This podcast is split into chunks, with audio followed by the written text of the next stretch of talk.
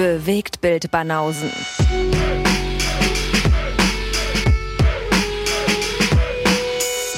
Filme, Kino und Serien, bis ihr kotzt. Na, Berlin's Finest. Berlin's Finest. Das ist schön. Auf Patrouille durch die Filmlandschaft. Das ist jetzt wieder irgendein Untertitel, den ich nicht verstehe. Nee, das habe ich mir gerade spontan ausgedacht. Ach so. Das wieder kaputt machen. Nee, überhaupt nicht. Wieder zerstören hier. Warum denn? Ich habe nur eingeräumt, dass ich es nicht kenne. Wir sind doch die Bewegtbildbanausen. Ja. Für diejenigen, die äh, so eine komischen Schmonztitel nicht mögen, sondern wissen wollen, was, wo sind wir hier? Wie heißen wir? Ja, aber deswegen habe ich das sofort gefragt. Ey, es klang wie so ein 80er Jahre Filmtitel. Ist doch schön, wir sind doch 80er-Fans. Passt Total. Ja, ja. Deswegen, es hätte ja sein können, dass du jetzt ganz genial da eine Referenz gezogen hast zu irgendeinem Film, den ich nicht kenne. doch. Nee, das war keine Referenz tatsächlich. Das war, Mhm. Ja gut, ich meine, mit dem Finest, das, äh, so werden ja auch die Cops tituliert in diversen, äh, in diversen Thrillern und Filmen, die da irgendwie Patrouille fahren. Das ist ja jetzt, Ja, mit denen möchte ich mich nicht vergleichen. das ist ja nichts Neues. Nee, aber wir sind ja die Cops der Filmlandschaft, verstehst du? Das ist ja was anderes. Wir sind ja keine Cops, die irgendwelche unschuldigen Leute anhalten. Mhm. Außer, sie schreiben schlechte Rezensionen bei Letterbox. Dann sagen wir auch schon mal, halt, So nicht. so nicht. Ja. Wir müssen nicht mal eingreifen. Mhm. Hast du da Wir eine sperren einen Account für oder? 14 Tage. Ja, hoffe ich in erster Linie auf jeden Fall. Ist der erste, der mir einfällt. Ja, ist der schlimmste. der schreibt schlimme Rezensionen. Das ist, ja. Das ist der Hitler bei Letterbox. Okay. So gleich. Ja, den haben wir demnächst auch zu Gast. Ja, Also Hoffi. ja, gleich in der kommenden Episode, um es mal genau zu nehmen. Mhm. Können wir ja, können wir ja direkt fixieren und definieren, äh, wann er denn kommt. Stimmt. Nächste Episode. Und nicht nur er, Second Jan ist auch dabei. Oh ja. Was eine Konstellation. Die hatten wir noch nie. Die hatten wir noch nie. Das könnte lustig werden. Und ähm, es hat ja auch einen bestimmten Anlass. Wir machen eine äh, Episode, die sich rund um äh, das Star Wars-Thema dreht. Also selbst die Projekte, die wir drei mit, äh, die wir vier da mitbringen, separat, Mhm. ähm, durften auch in dem gleichen Fahrwasser unterwegs sein. Insofern, sorry Trekkies, vielleicht nichts für euch die Episode, Das stimmt. aber es könnte lustig werden. Ja. Ja, ich bin auch sehr gespannt. Vor Ja. allem mit den beiden Experten. Ja, mit den beiden Experten. Also was, äh, was Hintergrundwissen angeht und von wegen so, ja, und die Waffe wurde schon mal bei Lethal Weapon 3 benutzt. Da werde ich mich mal diesmal komplett raushalten. So, wenn wir zwei so eine Nerds bei haben, Ja, ja, eben. werde ich ich mich da nicht einmischen und werde sagen, so, oh, Moment, das Raumschiff. ich habe aber gelesen, dass. Ja, genau. Nee, lass mal. Also alles, was Making-of angeht und äh, das Hintergrundwissen, da haben wir, hier, haben wir uns ja die Experten eingeladen, das müssen die mal machen. ja, dafür sind sie da. Dafür sind sie da. Da bin ich sehr gespannt, was sie zu berichten haben. Mhm. An Trivia. Da gibt es Aber- einiges. Das gibt's erst in der nächsten Episode. Jetzt sind wir zu zweit. Schön geteasert. Voll. Aber wir haben trotzdem auch zu zweit in dieser Episode einen spektakulären Block gleich am Anfang. Mhm. Was machen wir denn, Lee? Lose ziehen. Wir ziehen Lose. Und zwar nicht nur eins. Nein. Wir machen die Action von letztem Jahr gleich nochmal. Yes. Wir haben unsere zehn Lose alle aufgearbeitet und deswegen machen wir das Ganze nochmal. Wir ziehen zehn Lose, die wir irgendwann mal so in den nächsten Wochen, in den nächsten Monaten, je nachdem, wie wir Bock haben, wie wir Zeit haben und wie wir Lust haben auf die bestimmten Filme, die wir dann ziehen, Mhm. werden die dann immer wieder gebracht. Aber ihr könnt davon ausgehen, die Lose, die wir jetzt ziehen, die folgen für euch. Insofern machen wir jetzt ein paar Los-Supporter glücklich. Ja, wieder ein Ding für die Supporter. Ja. Ich bin sehr gespannt. Ich weiß nicht, wie machen wir das jetzt? Also, Wir können ja, ich habe mir gedacht, wir können ja so eine Mischung machen. so. Also ab und zu ziehen wir mal für uns und dann ziehen wir mal auch wieder für den anderen und so. aha. Gerade jetzt, wenn wir insgesamt zehn Lose ziehen, müssen wir ja nicht immer, äh, entweder ziehe ich für mich oder du für dich oder Siehst du, jetzt wäre ich tatsächlich nochmal bereit gewesen, mein Schicksal komplett in deine Hände zu geben. komplett in meine Hände. Aber Ich weiß nicht, wir können es auch. Verantwortung tragen will. ja. Aber wir können es auch gerne mischen. Hm, Wie du magst.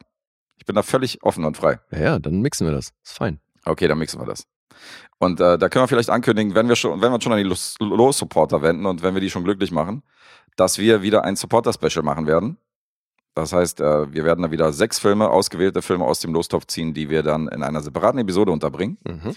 Das wird im März stattfinden, diese Episode. Und jetzt kommt das Besondere, das hatten wir nämlich noch nicht. Wir werden für diese Auswahl und für diese Ziehung, werden wir nur Lose aus dem Februar nehmen. Das heißt, jeder, der jetzt mit dem Gedanken spielt, Los-Supporter zu werden und denkt sich, oh, da ist doch schon so viel im Losport, wie soll ich dann da gezogen werden? Es geht nur wirklich um alle, die im Februar Los-Supporter werden oder im Januar Los-Supporter werden, dann im Februar ihr Los beitragen. Diese Lose sind in Erziehung für das Supporter-Special. Insofern, jeder hat ein Los. Es gibt keine Variante, wo einer 20 Lose hat und der andere irgendwie nur zwei, Mhm. sondern jeder hat die gleichen Chancen und daraus ziehen wir dann sechs Lose. Insofern überlegt euch da mal feine Filme für Februar, Denn ähm, Wie machen wir das eigentlich mit den übrig gebliebenen Losen? Landen die dann die, trotzdem landen noch im Lostopf? die landen logischerweise in den normalen Lostopf dann richtig und werden dann mit untergemischt. Sechs werden sofort glücklich, glücklich gemacht aktuell und die anderen kommen dann in den normalen Lostopf. Mhm. Aber zumindest haben auch die, die frisch dabei sind, äh, die gleichen Chancen wie die alten Recken. Ja, ja, habt ihr echt eine reelle Chance. Deswegen ist vielleicht auch animiert das den einen oder anderen dann zumindest mal für diesen Monat irgendwie zu supporten, wenn er Bock hat. Wenn dann jetzt. Ja. Richtig. Weil dann habt ihr eine reelle Chance, dass euer Film dabei ist. Könnt dann jetzt wieder aussteigen, wenn wir wieder daneben gegriffen haben. Mal gucken, ob es da wieder den einen oder anderen Spaßvogel gibt, der sich denkt, geil. Bei der Chance, da kommt der schlimmste Film ever. Naja, ist ja denen überlassen. Ja, ja, aus. klar. Wir sind ja bisher an Jaschas Axel Stein Filmreihe sind wir noch, äh, sind wir noch vorbeigezogen. Aber gucken wir mal, jetzt bei 20 Losen ist ja die Chance groß, dass der eine oder andere da schwarze Mhm. Peter bei uns landet. Ja. Aber wir haben auch noch die Möglichkeit des Tauschens. Vielleicht, Willst du dann deinen Rotz wieder bei mir loswerden? nee, umgekehrt. Vielleicht Ach so, sage ich, ja, komm, Lee, gerne. wirklich, du hast jetzt schon mal gelitten hier bei deinen Losfilmen. Gib mir den. Ja, Und ich habe deswegen dafür ein Gut oder so. gucken wir mal, wie das heute ist mit dem Glück. Schau mal, wir haben immer noch zwei Lostöpfe. Mhm. Die No. können wir mal tauschen miteinander. Such dir einen aus, welchen Witze. Das ist mir Latte. Das ist die Latte. So. Und da müssen wir natürlich ansagen, für, für wen wir jetzt dieses losziehen, wenn wir jetzt schon mischen. Ja, stimmt.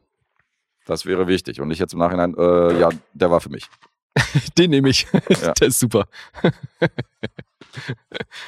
ja, okay. Ähm, dann fang doch mal an. Ich darf anfangen. Mhm. Für mich oder für dich? Für dich. Für mich. Machen wir mal, fangen wir mit den eigenen an. Gut. Dann ziehe ich jetzt für mich einen Film und mache folgenden Supporter glücklich. Promo. Ganz frisch dabei. Oh, das Los ist von September neun- äh, 2023. Okay, wow. Und, ähm, ach nee, September 2023. Das habe ich hier jetzt neu gelesen. Januar Ach so, 2023. Ich dachte gerade, er kommt aus der Zukunft.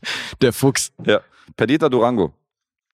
Ja, der, der ist Promo. wirklich gerade erst drin gelandet. Der ist gerade drin gelandet und erstes Los von äh, dem Herrn, den wir überhaupt gezogen haben. Insofern, Promo für dich wird Perdita Durango rezensiert. Glückwunsch dafür. Da ist er wirklich eine schnelle Ziehung. Gut gelaufen. Finde ich nicht schlecht. Ich habe gezogen von Kitty per Anhalter durch die Galaxis und den hatten wir schon. Den hatten wir schon, ja. Der wurde schon als Hochzeitsgeschenk vermittelt. Ja. Siehst du, haben wir gleichzeitig noch eine Karteileiche entsorgt. Ja, gleich mal aussortiert, sehr schön. Ziehen wir mal los von Kitty und dann war das schon. Okay, jetzt ist es mal wieder Finn. Alter, der Typ hat eine Quote. Ach, Zu mies. hart. Last and First Man. Last and First Man für Finn. Auch noch nicht besonders alt, von Oktober letzten Jahres. Glaube Animationsfilm. Mhm. So habe ich ihn im Kopf. Oder halb animiert, irgendwie sowas. Aber sah interessant aus, als Okay. ich darüber recherchiert habe. So, jetzt zieh doch mal einen für mich. Jetzt ziehe ich meinen für dich. Okay. Dann greifen wir mal hier weiter unten hin. So, was haben wir denn für Lee? Komm Lee schon. darf sich Enttäusch mich nicht, angucken. oh Gott. Alter. Ja, Karate Tiger 4. Für Amco. Okay, das hätte nur wirklich schlimmer kommen können. Ich dachte, jetzt kommst du wieder mit irgendeinem japanischen Arthouse-Drama. Nee, Arthouse-Drama ist definitiv Nee. nicht, aber der vierte Teil hat ja irgendwas Besonderes. Keine Ahnung, äh, voll, voll gut, nehme ich. Ja, gut. Grüße an Amco. Oh, mir kurz das Herz in die Hose gerutscht, Alter. Ich dachte, jetzt kommst du wieder mit dem. Ich wundere mich halt, weil jetzt sieht erstmal trashy aus. So der vierte Teil. ja, ja, auf jeden, Tiger. aber ist fein. So, du darfst gucken für Leutnant Ferrante. Die Frau mit der 45er Magnum. Oh, sehr schön. Ah, Das gefällt mir, der Film. ja, das klingt sehenswert. Das gefällt mir. So, vier verschiedene Supporter, das gefällt mir auch, dass wir da so eine gute Serie hinlegen und bis jetzt äh, sich nichts gedoppelt hat. Hier kommt, zieh noch einen für mich. Noch ein für dich. Ja. Jetzt denkst du, hast du laufen nach Karate Ja, auf 4 oder jeden was? Fall.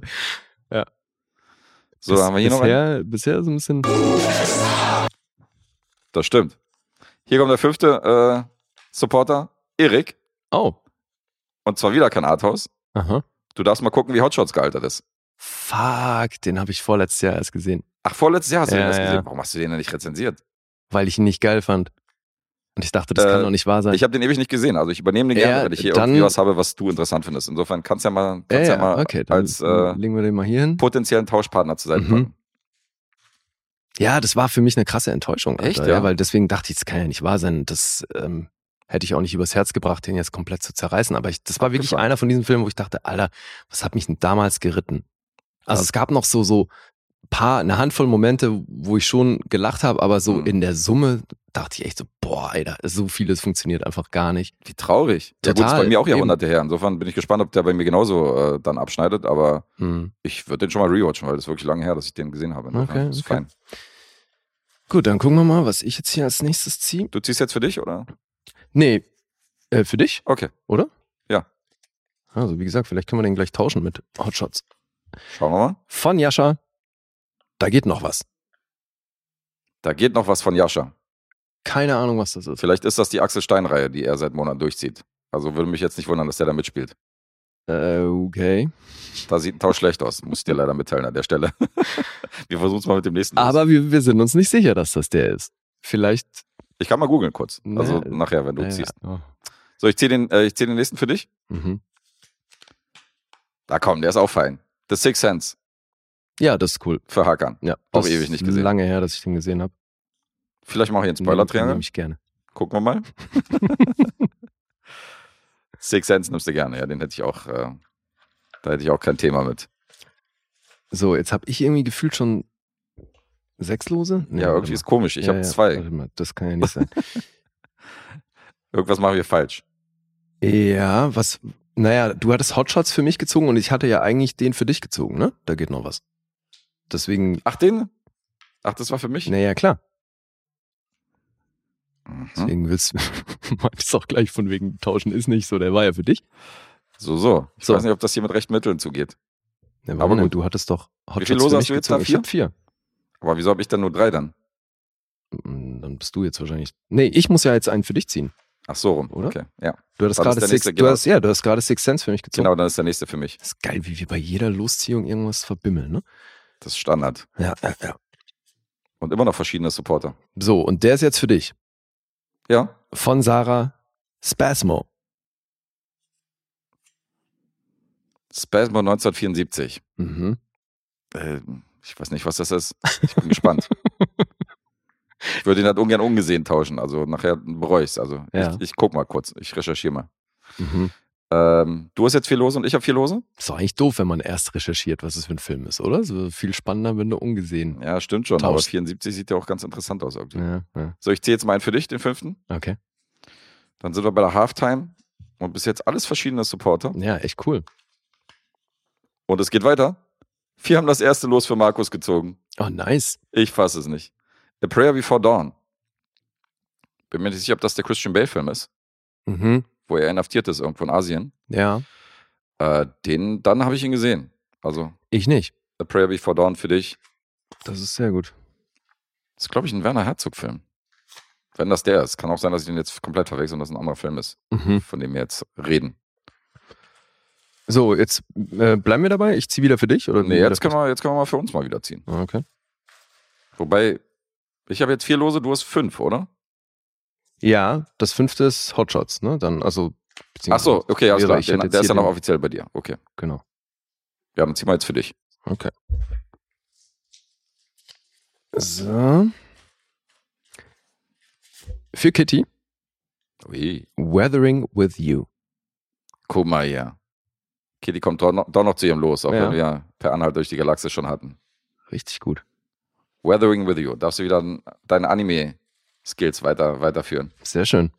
Ja, das wäre der Hit, wenn wir hier wirklich ähm, keinen Supporter doppelt haben. Na, da gucken wir mal, ob das klappt. So, jetzt sehe ich mal für mich. Mhm. Und mein sechster Film tatsächlich, wieder ein Supporter, der noch nicht war. Fepse, Geil. Oktober 22 reingeschmissen. Frauen hinter Zuchthausmauern. Mhm. Den würde ich mal zum äh, äh, Freischuss an, anbieten, was immer das ist. Du Asi. Nee, vielleicht, vielleicht sehr cool. Hörst Ja, ja. nach, äh, Ja gut, dann leg den mal auch hier hin. okay, komm, machen wir hier die Tauschbörse auf Genau. zur linken Seite. Ja. So, das So, ist der Flohmarkt. Also ich habe jetzt ähm, fünf plus den Tauschfilm. ich du- habe vier plus, für, plus den Tauschfilm. Wie Weil kann du- das denn sein? Naja, das kann sein, weil du ziehst ja jetzt für dich.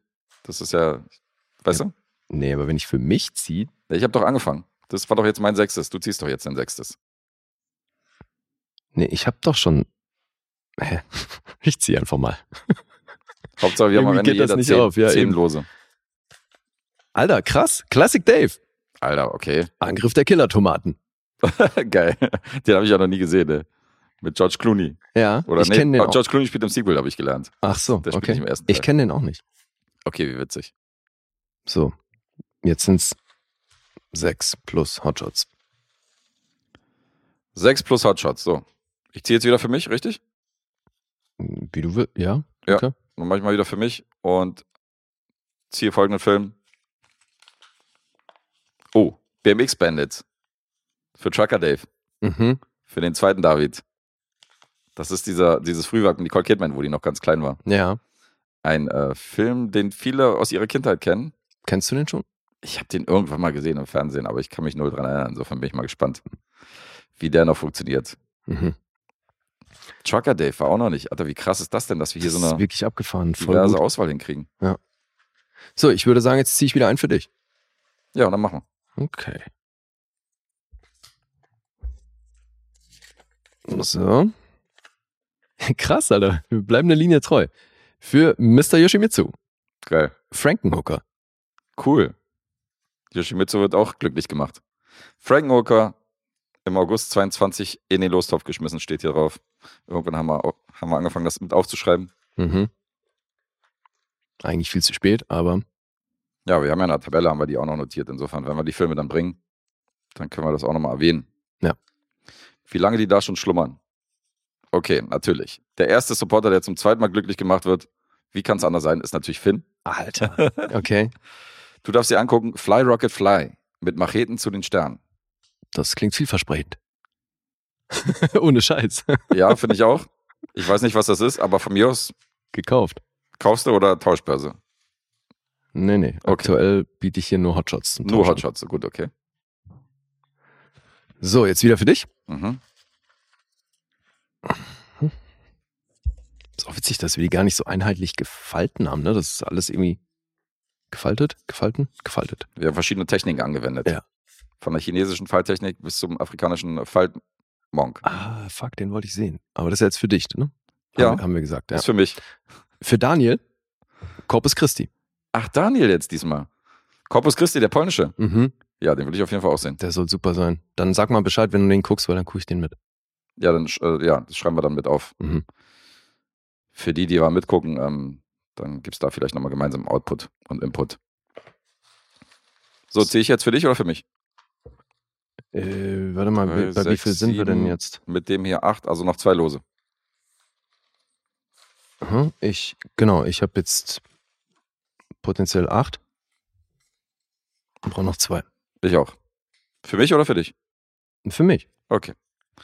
Dann ziehe ich jetzt diesen folgenden Film für dich. Und wieder einer, der noch nicht dran war. Du darfst für Dulle gucken. Den gucke ich wahrscheinlich mit, weil das ist Ewigkeiten her. Im Auftrag des Teufels. Oh, geil. The Devil's Advocate. Mhm. Im August 22 reingeschmissen, sehr geil. Sehr schön. Da bin ich, denke ich mal, mit am Start. Cool. So, deins ist Finale oder was? Ach nee, vorletztes. vorletztes. Ja. Alter, wie krass, Mann. Wir kriegen es echt hin, ey. Raff, Abgefahren. out of the blue. Abgefahren. Auch Freut erst mich. seit einem Monat drin. Ja, freut mich. Erste, erste Los von Raff gezogen. Out of the blue. Sehr, sehr geil. ist doch schön. Dann machen wir, machen wir alle happy, Alter. Ist doch Mhm. mega. So, jetzt haben wir beide neun, richtig? Ja. Das heißt, ziehen wir den letzten für uns selbst. Ich würde sagen, der letzte, da nehmen wir das Schicksal nochmal selbst in die Hand und ziehen für uns. Okay. Du, du musst anfangen? Ich fange an. So, dann gehe ich mal ganz tief hier nach unten. Auf den Bodensatz. Wen haben wir denn hier im Bodensatz? Trucker Dave zum zweiten Mal. Mhm. Machete. Machete. Schon geil. Kann man machen. Lange Ja, her. aber den kennst du auch schon, ne? Den kenne ich schon, ja, ist ein Rewatch, aber da habe ich natürlich Bock drauf. Der steht bei mir Okay. im Regal, insofern. Ist fein.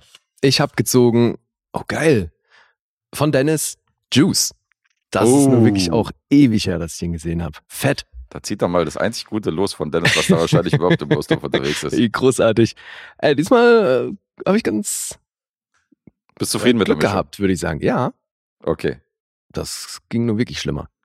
Jetzt kannst du dir überlegen, ob du die Zucht aus Mauern gegen Hotshots tauscht. Ja, mache ich. Machst du? Ja, ja. Okay, alles klar. Dann mache ich, mach ich Hotshots. Ist ein bisschen wie Monopoly hier, ne? Ich baue ein Hotel. Äh, wollen wir nochmal vorlesen, was wir hier haben? Ja. Dann fügen wir das Ganze nochmal zusammen. Also, ich habe Frankenhooker für Mr. Yoshimitsu, der wird rezensiert von mir. Da geht noch was für Yasha. Perdita Durango für Prumo. Hotshots für Erik, die Frau mit der 45er Magnum für Leutnant Ferrante, Corpus Christi wird für Daniel rezensiert, Machete für Trucker Dave, Spasmo für die liebe Sarah, BMX Bandits für David, Trucker Dave schon wieder und Out of the Blue für Raff.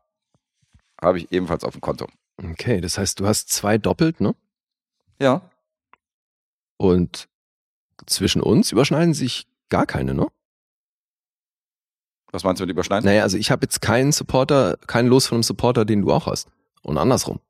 Nee, ich glaube nicht. Nee, ich glaube auch nicht. Hm. Na, ich habe zwei Filme für Finn. Einmal and First Man und Fly Rocket Fly. Mhm. Mit Macheten zu den Sternen, Alter, großartig. Für Amco Karate Tiger 4, Weathering with, with You für Kitty, Juice für Dennis, The Sixth Sense für Hakan, A Prayer Before Dawn für Markus, Angriff der Killer-Tomaten für Classic Dave und für Dulle im Auftrag des Teufels und für Fepse von dir erworben hier. Frauen hinter Zuchthausmauern. Geil. Ich bin sehr gespannt Vielleicht verpasse ich ja was. Ja, eben. Ja, aber ich äh, würde schon gerne Hotshots gucken, habe ich schon Bock drauf. Ja, sehr schön. Da will ich mich mal überzeugen, ob der noch funktioniert. Ja. Ja, aber es ist so eine bunte Mische und äh, haben wir wirklich viele Supporter hier glücklich gemacht. Und Mhm. noch mehr machen wir im Februar bei der Ziehung glücklich. Also da lasst euch was einfallen für das Supporter-Special. Da bin ich auch mal gespannt, wie es da ausgeht. Ja. Ja, Coolio. sehr schön. Ja. Haben wir echt gut gezogen. Ja. Weil logischerweise neben den zehn, die wir jetzt hier separat ziehen in dieser Riesenziehung, äh, werden wir natürlich nach wie vor monatlich unsere zwei Mindestlose ziehen. Also kann sein, dass noch der eine oder andere happy gemacht wird. Cool. Sehr schön.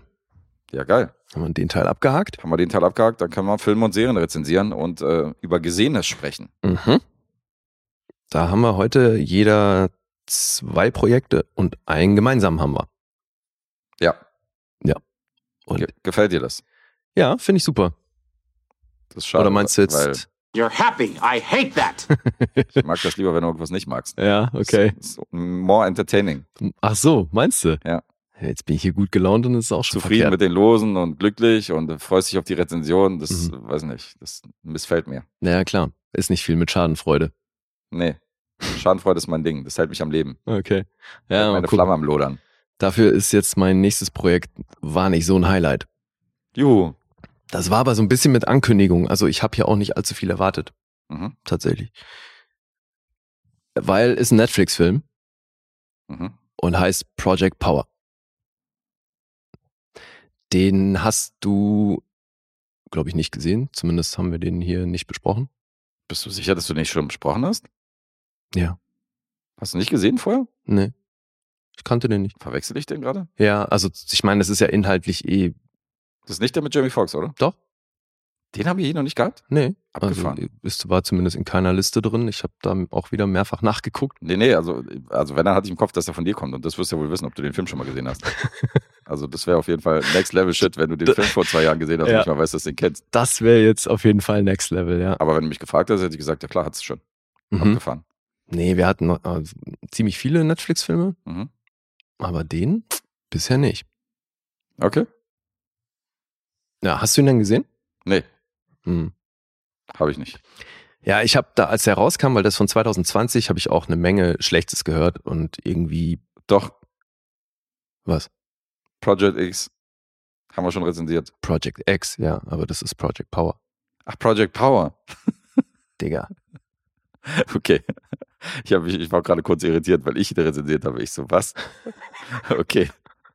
Lass mich auch mal was verbimmeln. Ey, alles gut. Nee, Project Power, feuerfrei, mach. Okay. Das ist ja immer, ist neuerdings echt ein spannendes Thema, ob, ob wir den Film schon hatten oder nicht. Ja, das ist ein ganz neues, ganz Ja. neues Game. Auf jeden. Ja, äh, zum Glück äh, spielen wir nicht, nichts in die Richtung, wo ich irgendwie raten muss, ob wir den Film schon hatten oder die nicht. Filme schon waren. Ja, ja. ja. Ja, wir nähern uns jetzt, wir steuern auf die 3000 zu. Insofern Ja. da kann man schon mal durcheinander kommen. Na, eben. Da feiern sich andere Podcasts, dass sie irgendwie 100 Filme jetzt in 10 Jahren rezensiert haben und wir steuern auf die 3000 zu. Also Entschuldigung. Ja, ja, eben. Da kann man schon mal den Überblick verlieren. Voll. Aber bei dem, ich bin mir ziemlich sicher, dass wir den noch nicht hatten. Weil, Stell dir mal vor, wir hätten keine Tabelle. Ja, eben. Also, das ist auch schön, dass wir da relativ früh auf die Idee gekommen sind, das alles in einer Tabelle, Tabelle festzuhalten. Auf jeden Fall, das wäre leicht chaotisch. Ja, ja, ja.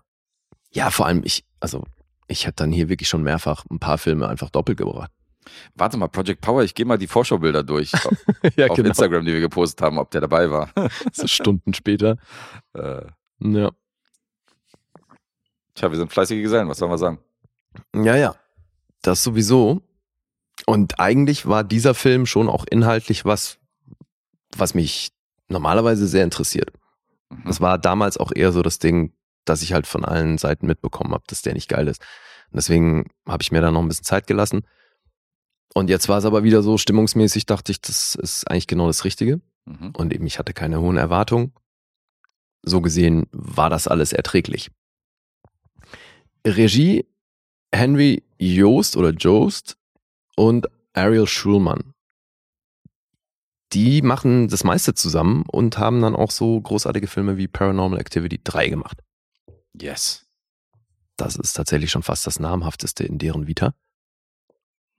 Geschrieben hat das Metzen Tomlin, ganze 14 Credits und ich meine Little Fish, das sagt mir zumindest was, aber ansonsten kannte ich auch aus dessen Vita nichts. Und die Handlung ist eigentlich auch wirklich ein Remix von vielem, was es schon gegeben hat. Ob das jetzt sowas wie Limitless ist Hm. oder sonstige Filme, wo Leute durch irgendeine Einwirkung plötzlich zu Superkräften kommen. Weil das ist hier eigentlich auch die Grundprämisse. Also wir befinden uns in New Orleans. Trainspotting. ja, die Superkräfte sind dann äh, das Bett voll scheißen oder sowas. Ja, gut. Jeder wie es mag. Ja, ja.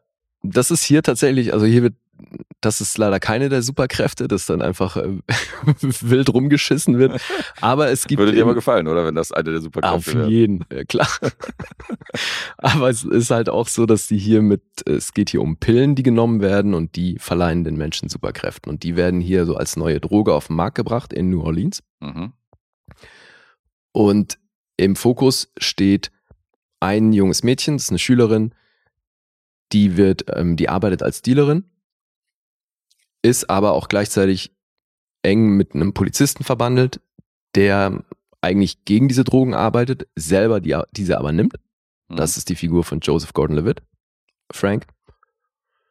Und dann gibt's eben noch die Figur von Jamie Foxx. Der ist ehemaliger Soldat und hat so eine private Agenda, weil von den Menschen, die mit diesen Drogen zu tun haben, wurde seine Tochter entführt. Weil die auch Fähigkeiten hat. Und zwar unabhängig von dieser Droge. Und deswegen sollte die natürlich, ähm, also haben die sich die geschnappt, um an der rumzuforschen. Das heißt, er ist auf der Mission, seine Tochter wiederzukriegen. Ist der krasseste Ex-Marine oder sowas, halt ein Soldat, der super fit ist und äh, sämtliche Leute platt macht. Und dann gibt's eben Frank und Robin, die Figur von Dominique Fishback. Das ist eben das Mädchen hier. Was, Robin. Äh, was aber auch irgendwo witzig ist, ne? also die spielt halt wirklich eine, eine Schülerin auf der Highschool Mhm. und war zum Drehzeitpunkt 29 Jahre alt. Eine von denen. Mhm. Und ich meine, das verspielt sich, würde ich jetzt mal sagen. Aber also wenn du drauf achtest, nimmst du auf jeden Fall wahr, dass die keine 15 ist oder Mhm. 16 oder keine Ahnung, wie alt die sein soll. Das verspielt sich, das gefällt mir auch gut. Ja, das, ach so, kennst du nicht? Nee. Das ist am Set tatsächlich ein sehr beliebtes Ding. Von wegen so, ja, man kauft es so in der ja. Handlung und in der Story. Ja. Mhm. ist auch, ne, wenn du dann irgendwie, also kriegt man vor, voll oft von Regisseuren oder Regieassistenten zu hören hierzulande. Weil wenn du dann irgendwie stehst auf deiner Position und du hast jetzt eine andere Einstellung von dem, was du eben gedreht hast und dann fühlt sich das aber komisch an, weil du jetzt irgendwie statt einem Meter stehst du jetzt irgendwie fünf Meter von der Person, mit der du sprichst, ähm, weg. Mhm. Und dann, wenn du dann irgendwie darauf hinweist und sagst, ja, hey, irgendwie bin ich jetzt viel weiter weg, so heißt halt, ja, nee, verspielt sich. Verspielt sich, fällt nicht auf. Dann, Ja. ne? Okay, abgefahren. Ja, ich Ja. kenne das natürlich. Also ich, man kann sich was drunter vorstellen, weil man sagt ja auch, verkocht sich so, weißt du, wenn du irgendwas reinmachst, Ja. was extrem Mhm. Geschmack hat und dann sagt man so, in dem, in dem Mix mit den anderen Zutaten ist das kein Problem. Mhm. Lustig. Ja. Deswegen, also das ist hier, natürlich nimmt man das auch jetzt nicht alles wahnsinnig ernst, weil das ist ein Actionfilm mit so einem Sci-Fi-Szenario und natürlich geht's hier um die Action. Und die hauen hier natürlich auch auf die Kacke mit CGI und allem möglichen Kram, weil eben diese, diese Drogen, dieses, diese Powerpillen, die die nehmen, die haben je nach Individuum unterschiedliche Auswirkungen. Mhm. Deswegen manche werden dann halt einfach super stark, andere explodieren einfach, was halt natürlich nicht beabsichtigt ist, aber das sagen dann auch die Dealer immer so, naja, das nach dem Motto, bisschen Schwund ist immer. Das ist eine ganz kleine Prozentzahl von Leuten, die halt in der Form auf die Droge reagiert, aber das weißt du im Vorfeld halt nicht. Deswegen ist es ein ziemliches Glücksspiel. Okay. Die erklären dann auch ansatzweise, wo das herkommt oder wie das entwickelt wurde und da, da spielen dann auch so Abwehrmechanismen von irgendwelchen Tieren mit rein. Deswegen verwandeln sich dann auch, also manche kriegen dann Kräfte, die halt sehr an, an die Tierwelt angelehnt sind. Aber also das ist auch, das geht hinten und vorne nicht auf, weil es gibt dann halt auch einfach Leute, die in Flammen aufgehen. So, das ist auch gleich eine der Eröffnungssequenzen, wo Jamie Foxx eben einmarschiert, um auf der Suche nach den, nach den Dealern, beziehungsweise die, die halt dieses Project Power überhaupt ins Leben gerufen haben, Mhm. sucht halt da die, den Kopf der Bande und ist da erstmal bei so einem kleineren Dealer zugange, bei, wo er halt ein, steigt in seine Wohnung ein und dann wirft der Typ sich eine Pille ein und geht halt in Flammen auf und dann gibt's den Fight. Mhm. Und das ist schon also cool gemacht, ne, weil der, also da auch die CGI so, das funktioniert.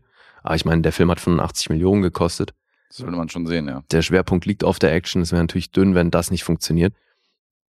Deswegen sind da schon ein paar, ein paar Schauwerte dabei.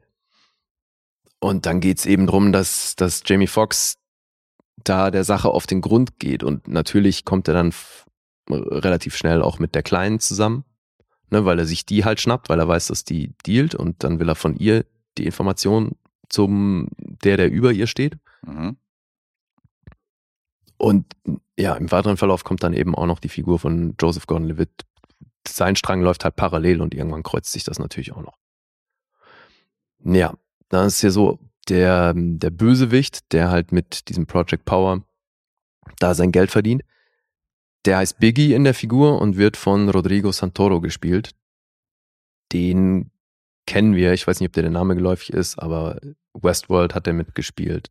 Kennst du garantiert. War Oh, auch bei kann ich mir vorstellen, 300 wer das einer von den, von den Typen. Ganzklinger. Courtney B. Vance hat noch eine kleine Rolle. Amy Landecker auch.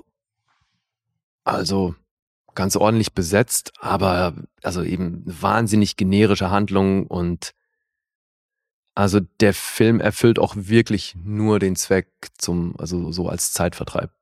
Weil das hast du danach unmittelbar wieder vergessen und das ist, da bleibt echt nichts groß hängen, der hat keinen Mehrwert.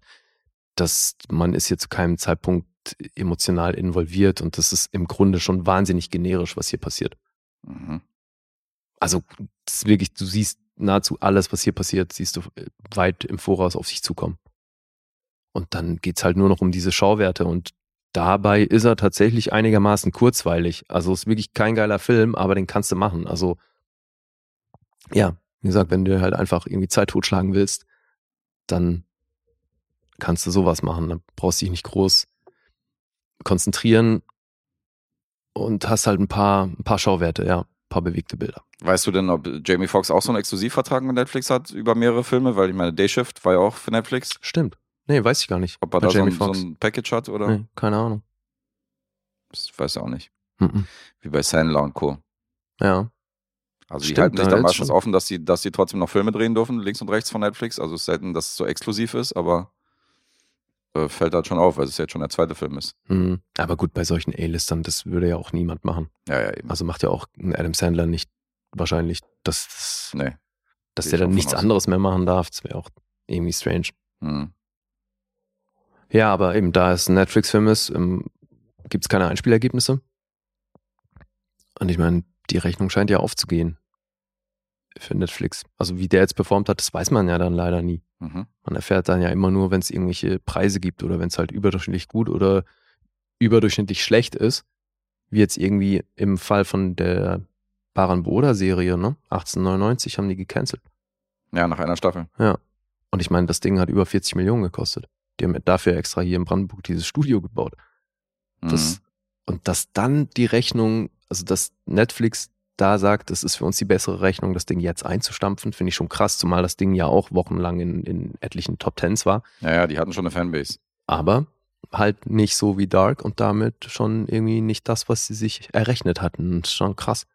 Wird da einfach der Stecker gezogen, er dreist. Die Messlatte ist hoch bei denen anscheinend, ja. Mhm. Naja, ja gut, aber so viel zu Project Power. Also ich, mehr kann ich dazu auch nicht erzählen, Mhm. außer die Zahlen. Und die sind überschaubar. 6,0 gibt's auf IMDb. Im Metascore ist bei 51. Rotten Tomatoes von der Kritik 5,6 und vom Publikum 3,1. Das ist also auch alles sehr verhalten. Letterboxd 2,6. Alles wahnsinnig durchschnittlich und das trifft auch auf den Film zu. Ich nehme mal die 5,5 Variante. Fünfeinhalb sagst du? Mhm. Das ist richtig. Cool. Sehr schön. Null Runde für Guess. Das war's zu Project Power. Jetzt du. Nice. So, was die Projekte der heutigen Episode angeht, bin ich diesmal mal sehr aktuell unterwegs. Also Mhm. nichts aus der Mottenkiste, diesmal aus der Filmgeschichte, sondern alles so relativ frisch. Apropos, hast du die Golden Globes Ergebnisse gesehen? Ja. Ganz cool, oder? Weil, also ich dachte mir da so gerade, wenn es um die Serien geht, da hatten wir fast alles, was ausgezeichnet wurde, hatten wir schon. Eine kommt sogar heute noch. Ach, okay. Ich habe heute eine Serie, die auch im Golden Globe Rennen war, insofern, äh, und einen frisch gekürten Golden Globe Preisträger. Insofern äh, Mhm, mhm. sind wir da am Puls der Zeit. Ja, geil. Aber ja. Also ich da- ein paar Sachen haben mich echt überrascht, Ja. aber im Großen und Ganzen Sag mal, komm, also gerade so hier Kate Blanchett und so für Tar und so, das sind ja nur wirklich. Ja. Ja. Aber das ist das Ding, ne? fruits. Du hast jetzt Kate Blanchett und Michelle Yeoh. Hm. Die haben beide den Preis gewonnen. Jetzt wird's bei den Oscars echt wieder spannend. Das wird abgefahren, ja. Ah ja. Aber ansonsten sonst ein paar Sachen so? haben mich überrascht, dann doch. Ja? Zum Beispiel? Naja, weil es waren ja ein paar Serien, waren ja in ihrer letzten Staffel. Und das ist normalerweise immer der Zeitpunkt, Dass wo die die, dann den werden. Preis bekommen, weißt du so. Und Bob Odenkirk hat nichts bekommen. Das hat mich auch gewundert, definitiv. das ist echt krass. Hm. Und das war, wobei es war Evan Peters, ne, in der Kategorie. Dama, er hat ja. für Dama gewonnen, ja. Hm. Wobei, nee, warte mal, das müsste doch dann Limited Series doch. Ach nee, stimmt, dann ist es ein anderer. Ja, ja, ist Ja, stimmt. glaube ich auch so ein anderer. Ich weiß gar nicht mehr, wer Bob Odenkirks Preis gewonnen hat, aber ich fand es auch krass, dass zum Beispiel ähm, Glover nicht gewonnen hat für Atlanta, weil das war auch die letzte Staffel, du, Mhm. also solche Geschichten halt, dass dann so ein Jeremy Allen White gewinnt. Und ganz ehrlich, ich habe es jetzt ein, ein zweites Mal versucht mit ähm, The Bear. Ich find's nicht geil. Ich komme da nicht rein. Das ist echt krass. Jetzt zwei Folgen geguckt und äh, also die erste fand ich nur anstrengend und bei der zweiten ist immer noch so, ja, das kannst du gucken, aber es ist so, okay. Ich habe noch nicht reingeschaut, insofern. Und der Hype ist riesig, aber der Hype auch, ist groß, ja. also auch bei. Abbott Elementary geht's mir genauso, Alter. Ich guck das gerne, Mhm. weil es seichte, leichte Unterhaltung ist, aber die räumen alle Preise ab, Alter, und ich versteh's nicht. Da siehst du nicht ganz, äh, warum. Nee, weil jetzt auch die beiden Schauspiel ähm, Globes gingen ja auch an Abbott Elementary in der, Mhm. in der Kategorie. So, und ich dachte, Alter, was? Also vor allem, da war ja auch Only Murders in the Building so mit, mit Martin Short und Steve Martin und solche Leute nominiert. Ja. Da denke ich, Alter, hä? Warum? Aber gut. Steckt man nicht drin. Und sogar Leute wie Kevin Costner haben, haben Globe bekommen. Ja. Hab ich auch abgefahren. Ja. Ja gut, aber Yellowstone, ne, das ist ja schon auch echt, Echt war? krasseste Flaggschiff von Paramount Plus. Naja, also vor allem, das war ja die erste und dann kam ja, wie, was war's, wirklich Ableger, ja. 1893 und Mhm. jetzt 1903 oder sonst was. Also es- die hatte schon zwei Spin-Offs und die Besetzungen werden ja immer krasser, Alter. Jetzt in dem letzten Ding Harrison Ford und Helen Mirren oder was? Ja, ja. In Serienhauptrollen. Ich denke, was geht denn ab? Also, ja, deswegen, ich meine, ohne die, ohne Yellowstone gäbe es ja Paramount Plus nicht. Das ist schon ziemlich abgefahren. Also Kevin Costner Mhm. hatte da echt ähm, viel mit zu tun. Und ich meine, jetzt sind die auch in Deutschland am Start und haben echt gutes Serienportfolio. Es ist schon krass, wie, also in welcher kurzen Zeit Paramount Plus hochgeschossen ist. Ja. Schon gut. Mein 17. Streamingdienst, äh, wo ich natürlich auch mich registriert habe. Ja. Parallel. Wären nicht weniger, wären immer mehr. Aber sag mal, hat dann dein Fernseher zum Beispiel schon eine App für Paramount Plus? Weil meiner nicht. Äh, bei mir geht das über einen Firestick. Ja, gut, okay. Also, aber äh, ja, ich, also einen Teil mache ich mal über die Playstation, da geht's noch nicht. Mhm. Und der andere Teil über einen Firestick, da funktioniert das mittlerweile. Okay. Alright. So, komme ich zu meinem ersten Film. Ich habe ja gesagt, ich bin relativ frisch unterwegs und äh, mein Film ist aus dem Jahr 2020 und trägt den Namen Ammonite. Mhm. Klingt wie ein Sci-Fi-Film, ist aber ein Period Piece. Mhm. Und der Regisseur und Drehbuchautor des Ganzen war Francis Lee. Der hat einen äh, Film inszeniert und geschrieben, den ich noch auf meiner Wunschliste habe, God's Own Country.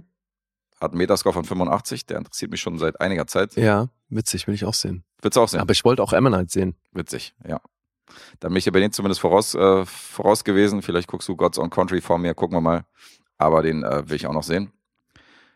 Und äh, wir sind 1840 an der britischen kargen Küste. Mary Anning, gespielt von Kate Winslet, ist eine sehr, sehr schroffe, ernste Fossilforscherin, die nicht so viel mit anderen Menschen zu tun hat und die ja, eher ernsterer Natur daherkommt. Die steht morgens auf, sammelt am Strand Fossilien, Steine, verkauft sie dann mit Hilfe ihrer Mutter Molly, die übrigens gespielt von Gemma Jones, die schon die Mutter von Kate Winslet in Sinn und Sinnlichkeit war in den 90ern. und auch die Mutter von Bridget Jones, für diejenigen, die versuchen zuzuordnen, das ist Okay. Gemma Jones. Und die verkaufen halt so ein bisschen an Touris äh, diese Fossilien und Steine, die die dann irgendwie sammeln und äh, säubern und reinigen. Äh, die besten Teile werden natürlich an irgendwelche Museen verschabelt oder damit hält sich diese kleine Familie bestehend aus Tochter und Mutter dann so über Wasser.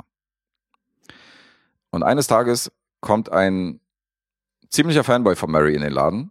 Der ist Geologe. Gespielt von James Myrtle. Hat man Andor vielleicht gesehen? Da ist er dabei. Und der erzählt ihr, wie toll sie ist und dass er sie schon immer bewundert hat und ihre Arbeit großartig findet und äh, würde sie gern bei der Arbeit begleiten für zwei, drei Tage. Und zahlt, zahlt ihr auch dafür eine Menge Geld. Und sie ist nicht begeistert und ist auch recht unfreundlich zu ihm, aber sagt natürlich auch nicht Nein zum Geld und er begleitet sie an den Strand, während sie dann irgendwie äh, da ihre Arbeit macht und ihre Steine da sammelt und guckt, wo sie, welcher interessant ist und welcher nicht interessant ist. Und er fragt sie auch so, ist das hier etwas, was man benutzen kann? Und dann gibt sie ihm natürlich auch so ein bisschen Informationen und Tipps mit. Was man dazu sagen muss, er hat eine Begleitung bei sich. Das ist nämlich seine Frau. Und seine schüchterne Frau, Charlotte Murchison, wird gespielt von Saoirse Ronan. Mhm, okay. Und bei ihm steht eine Dienstreise bevor zu bestimmten Geschäftspartnern im Ausland. Aber er muss dann doch mit ansehen, dass seine Frau für diese Reise nicht in der Lage ist oder nicht in der Verfassung, ihn zu begleiten, weil sie leidet an milder Melancholie, wie es hier heißt. Mhm. Das heißt so viel wie, die kommt nicht aus dem Bett, hat keinen Bock auf irgendwas, Also depressiv. ist depressiv. In dem Fall wird das so tituliert. Mhm. Und ähm, er überredet dann Mary in seiner Abwesenheit auf Charlotte aufzupassen. Auch hier wieder zückt er natürlich seine Geldscheine und das ist natürlich so der Moment, wo äh, Charlotte auch, äh, wo Mary natürlich auch, wenn sie gar keinen Bock hat auf dieses Mädel, auch wenn sie sagt, okay, gegen das Geld kann sie eigentlich nicht Nein sagen für ein paar Tage. Wobei man sagen muss, dass beide nicht sonderlich von dieser Idee begeistert sind Mhm. Weil Charlotte findet auch äh, die, diese komischen Steine, die sie da sammelt, dann so total langweilig und weiß nicht, was sie hier in dieser kargen Küste soll. So, weißt du, Mhm. rennt da mit ihrem fancy Kleid rum und ähm, ist auch eher so ein Stadtmädchen und kann sich hier nicht so richtig wohlfühlen. Und zwischen den beiden, als der Mann dann weg ist, entsteht so eine zarte Bindung, die sich dann entwickelt. Und äh, ich glaube, man verrät nicht zu viel, dass sich die beiden so ein bisschen ineinander verlieben. Und das wird dann auch wirklich irritierend explizit in der zweiten Hälfte, wo ich denke, was zur Hölle? Ah ja? Ja, ja, weil das ist am Anfang noch alles sehr unschuldig inszeniert. Und dann wird man den Film wahrscheinlich in den äh, schummrigen Abteilungen der Videothek finden. Wenn man so die zweite Hälfte mit dazu nimmt. Da war ich auch schon krass irritiert und dachte so, Alter, was geht hier ab? Wirklich? Ohne Frage. Wirklich krass. Aha. Das sorgt doch, also weil es, es basiert auf einer wahren Geschichte. Es gab wirklich diese, diese Mary Anning, diese berühmte Fossilsammlerin und so, die sich als äh, weibliche Person in diesem Metier natürlich auch behauptet hat, weil das auch wieder so ein, so ein Ding ist, wo mehr Männer unterwegs waren. Mhm. Und deswegen hat sie sich dann einen Namen gemacht. Und die Angehörigen der wahren Mary Anning haben sich natürlich gefreut, als sie gehört haben, das Leben von ihr wird verfilmt und Kate Winslet, natürlich eine große Schauspielerin in der Hauptrolle. Aber dann äh, plötzlich wird es explizit. Das Ja, die mussten wahrscheinlich sich- nicht so gut, oder? Naja, die mussten sich allgemein so ein bisschen wundern über diese lesbische Beziehung, weil das ist fiktiv. Also es ist nie bewiesen, dass sie irgendwie eine Beziehung mit einer Frau hatte. Und hier wiederum hat Francis Lee aber gesagt, es ist aber auch noch nie bewiesen, dass sie keine Beziehung mit einer ja, Frau hatte. Klar. Und für ihn ist das eine leere Leinwand und er befüllt diese Leinwand, je nachdem, wie er sich das vorstellt. Und es ist auch keine, äh, kein Biopic, wie er immer wieder betont hat. Mhm. Und das ist wiederum sein Ansatz und sein Argument. Und äh, es ist nur überliefert, dass sie unverheiratet geblieben ist bis zum Tod. Kann ich mir richtig vorstellen. Either way, my response is boobs. Ja, Boobs gibt es auf jeden Fall zu sehen und äh, mehr als das. Also hier wurde auch erzählt, dass äh, gerade Saoirse Ronan, die ja nicht bekannt dafür ist, explizite Szenen zu drehen, dass die hier extrem darauf vorbereitet worden ist und dass man da irgendwie nur Frauen am Set hatte bei dieser Szene und Mhm. äh, oder bei diesen Szenen, muss man schon sagen. Und äh, ja, es ein bisschen, bricht ein bisschen die Tonalität dieses eigentlich eher ruhig, ruhig erzählten, zarten Films. So. Also es ist ein bisschen verwirrend. Naja, aber trägt es denn nichts zu der Beziehung der beiden bei? Was jetzt für dich als Bestimmt. Zuschauer? als Zuschauer Einiges. meine ich, es muss doch irgendwie, wenn es um die, das Verhältnis zwischen den beiden geht, so, dann kann das ja schon auch erzählerisch was beisteuern. Äh, Das ist halt mein Problem an dem Film. Ich habe das Gefühl, Das ist nur Show, oder wie? Nee, ich habe das Gefühl, dass in der zweiten Hälfte ein bisschen zu wenig passiert. Das äh, zerläuft irgendwie. Mhm. Also es ist äh, der, die, der ganze Handlungsstrang zwischen diesen beiden Damen gibt einfach zu wenig her, um jetzt diesen Film über komplette zwei Stunden zu tragen. So lange geht er nämlich circa. Mhm. Und äh, dadurch bin ich sowieso der Meinung, dass diese Sexszene entweder ist es halt so Effekthascherei, dass, äh, dass noch was irgendwie zu, weiß nicht, dass da noch was passiert in, den, in der zweiten Hälfte. Auf der anderen Seite, wenn du mal dahinter blickst, ist storytechnisch auf jeden Fall nicht allzu viel, was man da, was man da irgendwie erzählen könnte oder wo man jetzt sagt, okay, das bringt den Film jetzt auf eine andere Ebene. Also Hm. ähm, flaut ein bisschen ab Hm. über die zwei Stunden im Laufe der Zeit. Ist aber trotzdem natürlich in schönen Bildern gehalten mit dieser englischen Küste und alles sehr, sehr karg und äh, das Color Grading ist eher gräulich, dunkel. Aber natürlich von zwei hervorragenden Schauspielerinnen getragen. Das mal außen vor. Und ähm, also definitiv eine Empfehlung für Leute von anspruchsvollen Stoffen. Auch wenn mit Abstrichen. Hä, okay. Das verwirrend. Es klang gerade nicht nach so einer definitiven Empfehlung. Naja, die, sagst, wie gesagt, also die zweite- zweite Hälfte, Die zweite ist, Hälfte ja, ist eigentlich überflüssig. naja, nicht überflüssig, aber handlungstechnisch bietet die ein bisschen wenig, äh, wenig Schauwerte. Mhm. Da passiert halt nicht viel. Drücken wir es mal so aus. Okay. Und was erzählt einem der Film jetzt am Ende? Also es geht halt um die Beziehung zwischen den beiden. Mhm. In erster Linie geht es um das Leben von, äh, von dieser Mary Anning und um die Beziehung zwischen ihr und diesem, diesem Mädel, die da abgeladen wird von ihrem Ehemann. Mhm. Das ist die Geschichte von Ammonite Okay. aus dem Jahr 2020. Hm. Und da würde ich jetzt zu den Punkten überleiten. Ja, mach mal. IMDb 6,5. Er hat einen Metascore von 72. Rotten Tomatoes 6,7. Vom Publikum ganze 4,4 von 5. Was? Okay. Letterbox wiederum nur eine glatte 3,0. Das ist ja durchwachsen. Schlägt ein bisschen in beide Richtungen aus, ja. Mhm. Hm. Also ich habe dir jetzt ein paar Pros und ein paar Kontras genannt. Ja, es ist natürlich wieder die Frage, wie, wie, wie weit das ins Gewicht fällt, weil also das Ding mit der Hälfte ist halt was, wo ich jetzt gerade so ein bisschen am Knabbern bin. Ich würde dir gerne Tipps geben, aber Ich rede nicht mit Teig. Mhm. leider so. funny, but also a bit ignorant. Ah, schwierig. Ich schwanke allerdings nur einen halben Punkt, entscheide mich für die positive Variante und sage siebenhalb. Die positive Variante war falsch. Scheiße. Sieben Punkte sind's Na, für Ammonite. alright. Ja. Aber schon ein sehenswertes Drama, aber es gibt bessere. Mhm. Alright. Tja, jetzt der gemeinsame Film. Sind wir wieder bei Netflix. Mhm. Für Atom Bomb. Unser Kumpel Atom Bomb, der wollte diesen Monat The Night Comes For Us rezensiert haben. Ja. Aus dem Jahr 2018. Heute haben wir echt überwiegend aktuelle Projekte, weil mir ist gerade aufgefallen, meine sind auch nicht alt. Deine sind auch nicht alt. Na, jetzt hatte ich gerade einen von 2020, du auch. Jetzt sind wir 2018. Ich glaube, ja, ein Jahr drunter kann ich noch bieten, aber dann war's das auch. P- Puls der Zeit heute. Die Millennial-Episode. so ein bisschen, ja. Für unsere Verhältnisse auf jeden Fall schwer aktuell alles. Absolut, ja. Also auch wenn wahrscheinlich für manche Leute fünf Jahre schon eine Ewigkeit her ist. Ja gut, aber wenn man sich unsere Podcasts im Durchschnitt anguckt oder Naja, was wir sonst so bringen, dann das ist das schon, ist das schon, äh, sind fünf Jahre gar nichts.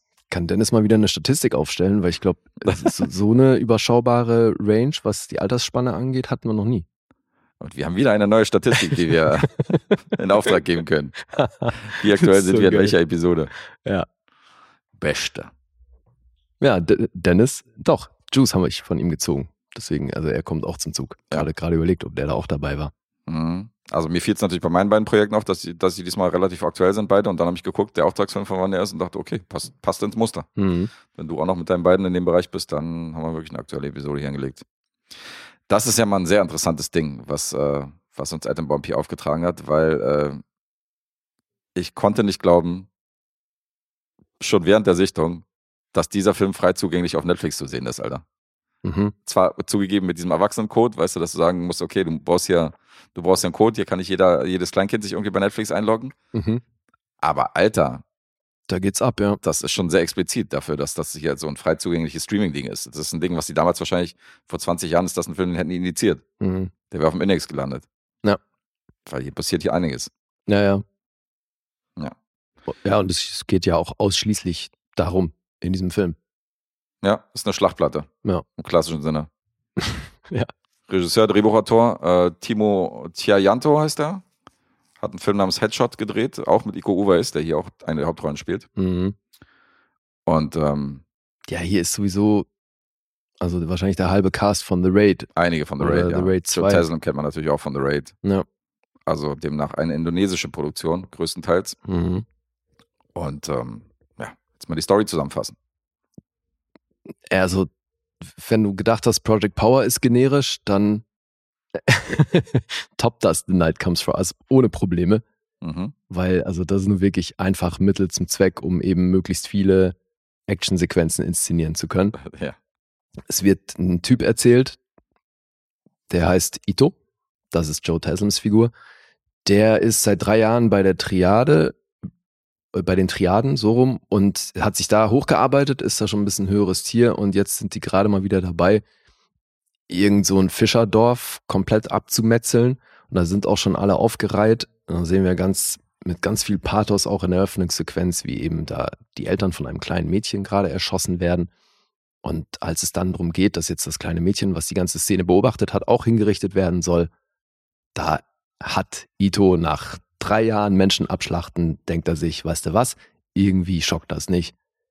Ich entscheide mich mal für die andere Seite und bringt alle seine Henchmen um, schnappt sich das Mädchen und begibt sich auf die Flucht und ist damit natürlich der Verräter unter den Triaden. Also wird sein ehemals bester Homie Arian, Arian, heißt der, heißt der wirklich Arian, Alter, das ist irgendwie ein unglücklicher Name, finde ich. Der Aria. Iko Uweis, der wird dann auf ihn angesetzt, Guck ihn an, natürlich ist das ein Aria. ihm ein Ende zu bereiten. Mhm.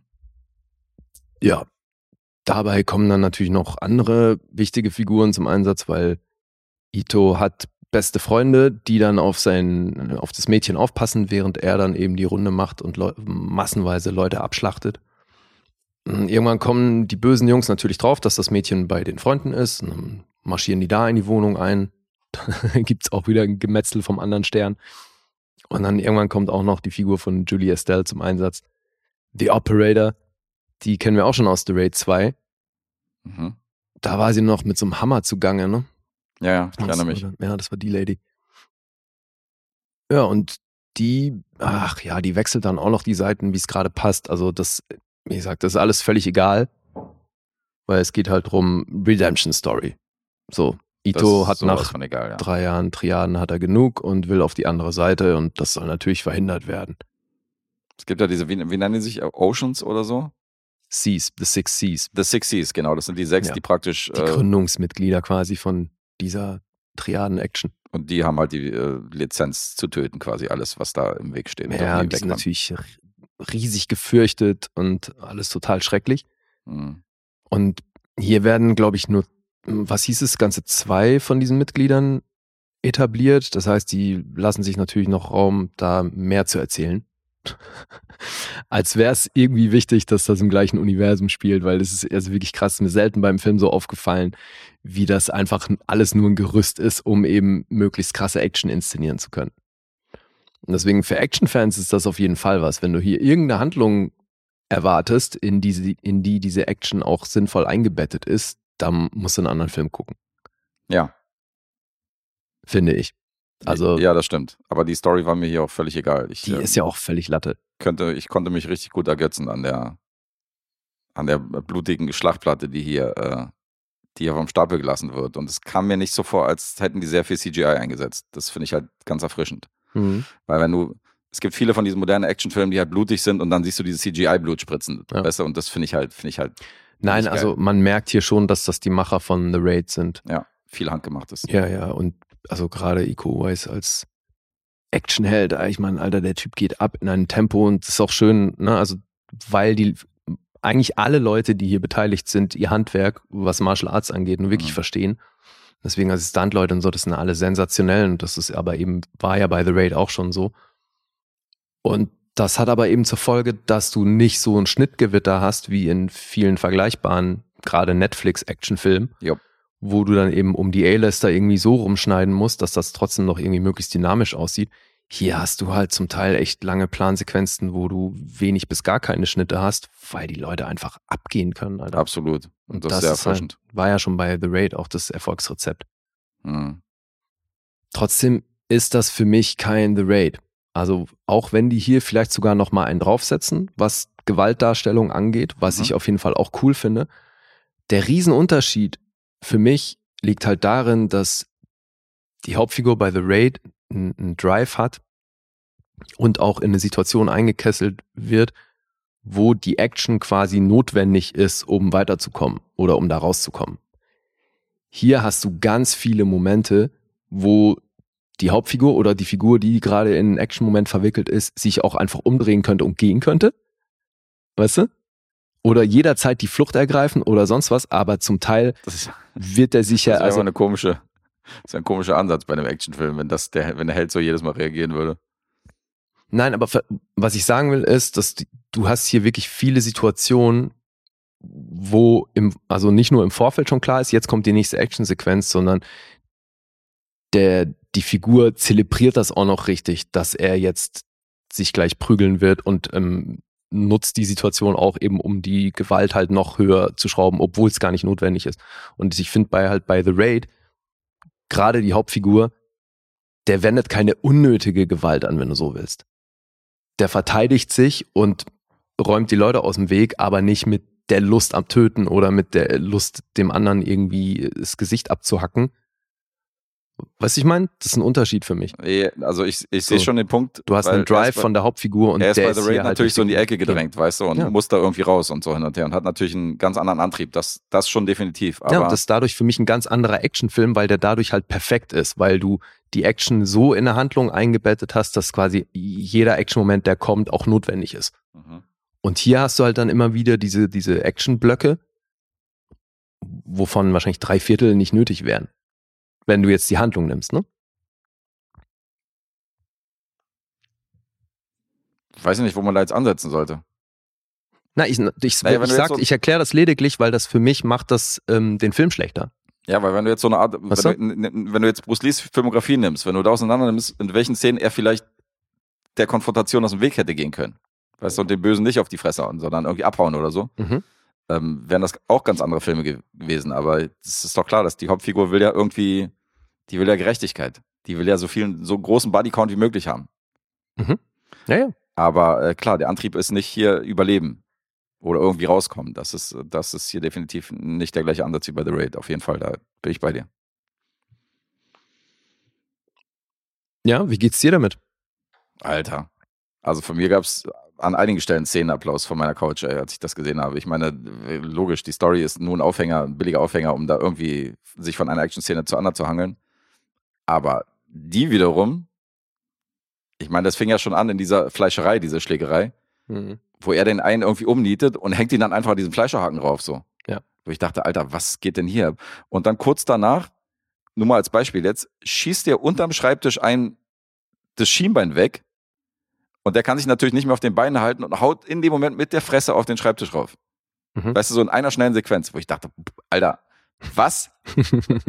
und äh, da- das sind natürlich Momente, wo es von mir Applaus gab. Die sind in so einem engen Polizeiwagen inhaftiert und er versucht Ja. sie zu befreien. Er fixiert diese zwei Typen. Der eine hat einen Taser, will ihn tasern. Und er tasert den anderen Polizisten, der gerade eine Knarre in der Hand hält. Und durch das Getaser zieht er natürlich den Abzug in dem Moment und schießt dem anderen Bullen den Kopf weg. Großartig, ja, ja. Alter, was? ja, ja. Weißt du? Und das sind schon Momente, wo ich gesagt habe, da geht mein Actionherz natürlich auf. Und ich bin bei dir. Das ist nicht ganz The Raid. Also das ist äh, definitiv ist das der bessere Film und äh, Aber warum ist der hier für dich schlechter? Weil die Action ist ja im Grunde noch krasser. ja, die Action ist krasser, das ist alles ein bisschen over the top, aber er ist ein bisschen seelenloser und ein bisschen herzloser als The Raid. Du hast ja eine Aneinanderreihung von krassen Stunts und von krassen Figuren, aber du bist bei Ito nicht so dabei, wie du bei äh, Iko Uweis in The Raid dabei bist. Aber das meine ich, siehst du. Das, aber Das ist dieser kleine Sprung. Aber nichtsdestotrotz ist das, ist das fürs Actionherz hier, geht hier, geht hier die Sonne auf. ja, aber oder? ich finde es wirklich nochmal ein großer Unterschied, ob du halt emotional mit der Hauptfigur mitfieberst ja. oder ob du dir halt eben einfach Aneinanderreihung von Actionsequenzen anguckst, die sehr spektakulär sind. Das ist einfach, finde ich halt schon nochmal als Film oder für die Bewertung eines Films für mich ein großer Unterschied. Ja gut, Joe Taslim an sich ist aber auch sehr charismatisch und so und ist auch ein Brecher. So. Also den nimmst du das auch ab. Ja, nein, nein, Macht das schon gut. Das, aber das meinte ich ja im Vorfeld, du nimmst das hier allen ab. Mhm. Also außer jetzt vielleicht, ich hätte hier diesen indonesischen Werner Herzog, den hätte ich irgendwie nicht gebraucht. Der Typ, der so spricht wie Werner Herzog, Werner Herzog. meinst du nicht? Na, hier einer von den Triaden-Boss-Typen, der immer raucht. Ach so, ach so, der Ältere, ja, ja, okay. Die, Hm. na, ja, Ja, ich weiß, wen du meinst. Also ein paar Jahre älter als jetzt Ito in der Rolle. Aber, Aber, die weiblichen Assassins zum Beispiel wiederum waren richtig, waren richtig ja, gut. aber ich finde halt, er ist auch so einfach so, damit dann halt nochmal eine Figur irgendwie unnötig cool ist oder was, weil auch da wieder, der hätte 30 Möglichkeiten gehabt, dem Typen in den Kopf zu schießen. Weißt du? Mhm. warum macht das nicht? So, das sind so Sachen, aber das finde ich halt, das tut dem Film einfach nicht gut, dass der, ja, dass man eigentlich, also ich habe mir zu keinem Zeitpunkt Sorgen um die Hauptfigur gemacht. Und ich meine, das ist hier schon auch nochmal eine Ecke krasser als bei The Raid, finde ich, Mhm. was die einstecken und dann trotzdem weitermachen. Ja. Allen voran hier, aller White Boy Bobby. das ist der Typ für ein Monster.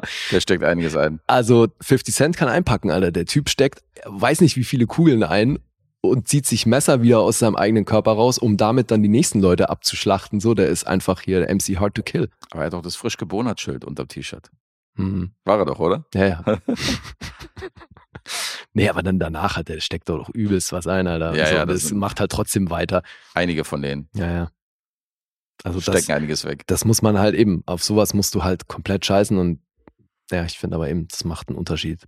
Ja, was Logik angeht, und du hast auch so diese typischen Choreografien, wo du richtig siehst, äh, die Bösen warten jetzt gerade darauf, um nacheinander irgendwie loszurennen und sich dann irgendwie eine bestimmte Choreografie vermöbeln zu lassen, weißt du?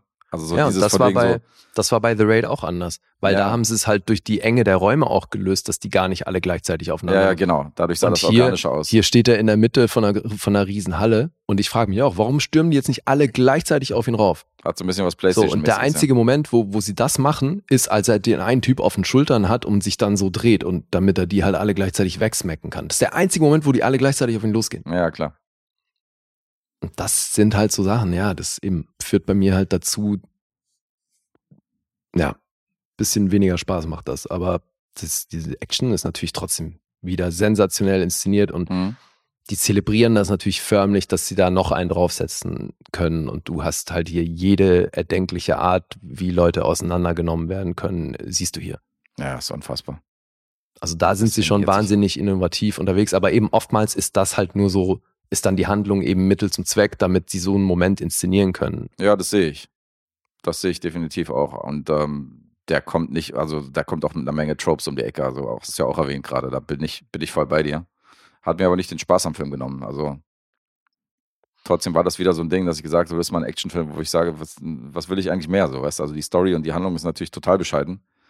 Aber alles andere ist genauso gemacht, wie wie es haben will. So, weißt da geht mein, geht mein Actionherz auf. Ich fand's fett.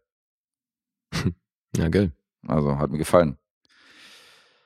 Ähm, ja, ich ich finde es halt erstaunlich, dass die, dass so eine Leute wie die FSK sich halt komplett irgendwie äh, ad absurdum führen, indem die so einen Film halt irgendwie im Streamingdienst hoch, hochladen, weißt du, wo ich denke so, und dann gibt es andere Beispiele, die seit 30, Film, 30 Jahren äh, auf dem Index stehen, irgendwelche Filme, Mhm. die halt nicht mal halb so brutal sind wie der hier. Also das ist Ja. lächerlich. Naja, der ist schon wahnsinnig blutig. Weißt du, hast du, Tango und Cash hat irgendwie immer noch mit 18 deklariert. Ich denke, FSK 18, weißt du. Ja, der hier auch. Alter. Ja, genau. Das ist ein Level. Ja. Tango and Cash und The Night Comes for Us. Das ist einfach lächerlich. Naja, total. Ja, gut. Geht circa zwei Stunden. Hast du ansonsten noch was? Nee. Dann äh, können wir die Punkte vorlesen, oder? Ja. die sind sich diesmal alle recht einig. Ne? 6,9 auf IMDb, Metascore ist bei 69. 69, yeah. Yeah, wobei Rotten Tomatoes 7,6 von der Kritik, Mhm. 4,1 vom Publikum und Letterboxd 3,6. 7,6 von der Kritik ist jetzt aber auch nicht ohne, oder? Nee, eben, Für so ist richtig gut, Alter.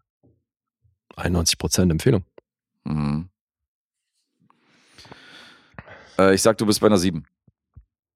Mhm. Ich schwanke. Ein verwunderter Gesichtsausdruck von Lee für diejenigen, die das äh, nicht per Ja. Video äh, Ja, ja, stimmt. Podcast sehen. Natürlich. Das war die nonverbale Reaktion. Ja, ich rate auch erstmal. Ich sag du, boah, entweder 8,5 oder 9. Äh, 8,5. Na, löse mal auf hier als erstes. Ich bin bei 8. Aber du bist bei 8, okay. Du bist richtig. 8,5. Okay. Doch nur eine 8, okay. Ich dachte doch, da gibt es ein paar mehr Abstriche. Ja, naja, Raid ist bei einer 10 bei mir, ne? Also, Mhm. Ja, bei mir auch. hm. Der Abstand ist halt bei mir ein bisschen kleiner. Aber Ja, aber dann sind wir uns ja fast einig, was diesen Film angeht, weil es Ja. macht schon eine Menge Spaß. Also, ich meine, die hauen schon wirklich auf die Kacke. also wenn man Fan von The Raid ist, dann ähm, kann man hier definitiv was mit anfangen. Das ist dann halt nur das Geplänkel zwischendurch. Es wird dadurch halt noch belangloser, Ja, klar. Weil du eigentlich nur auf die nächste Actionsequenz wartest. Da will ich die ganze Zeit die Tom-Samples drücken, der sagt, let's get it on, let's get it Ja, on. ja, komm schon. Doppelte Geschwindigkeit. On to the next. Ja, so viel zu The Night Comes For Us. Danke an Adam Bomb. Danke an Adam Bomb, das war mal ein Der hat Spaß guter gemacht. Auftragsfilm. Ja. Hat mir gefallen. Uns. Mhm. Und jetzt du. Alright. Dann bringe ich einen Film aus dem Jahr 2017. Und ich habe es ja schon. Ja, genau, der Klassiker dieser Episode. Und du weißt ja, ich mag Filme, wo es um Schauspieler geht, wo es ums Filmemachen geht. Und ich mag Filme von A24 in der Regel. Dieser hier ist beides. Und heißt The Last Movie Star. Mhm. Hast du ja bestimmt auch schon was von mitbekommen. Habe ich schon gehört, ja, habe ich auch in meiner Wunschliste. Das ist vielleicht der letzte Film von Burt Reynolds gewesen, weil der Herr ist 2018 gestorben. Das ist jetzt, also da gibt's verschiedene, habe ich verschiedene Angaben zu gefunden. Mhm. In seiner Vita ist es auf IMDb, ist es nicht der letzte, aber das ist ja eh manchmal ein bisschen dubios, was so Erscheinungsjahr angeht und Produktionsjahr und so weiter. Zumindest einer der letzten Credits. Das ist auf jeden Fall einer seiner letzten, ja. Und ist insofern interessant, weil er hier sowas wie sich selbst spielt. Mhm. also im Grunde eine, eine fiktive Figur, die aber stark an Burt Reynolds angelehnt ist und sein Schaffen tatsächlich auch. Also deswegen kriegt das hier schon so ein bisschen eine Metaebene. Ja. Es geht eben um Vic Edwards, so heißt die Figur von Burt Reynolds hier. Und es wird erzählt, dass der auf dem College schon so ein Footballstar war, dann als Stunt-Double gearbeitet hat in Hollywood und so zum Filmstar wurde.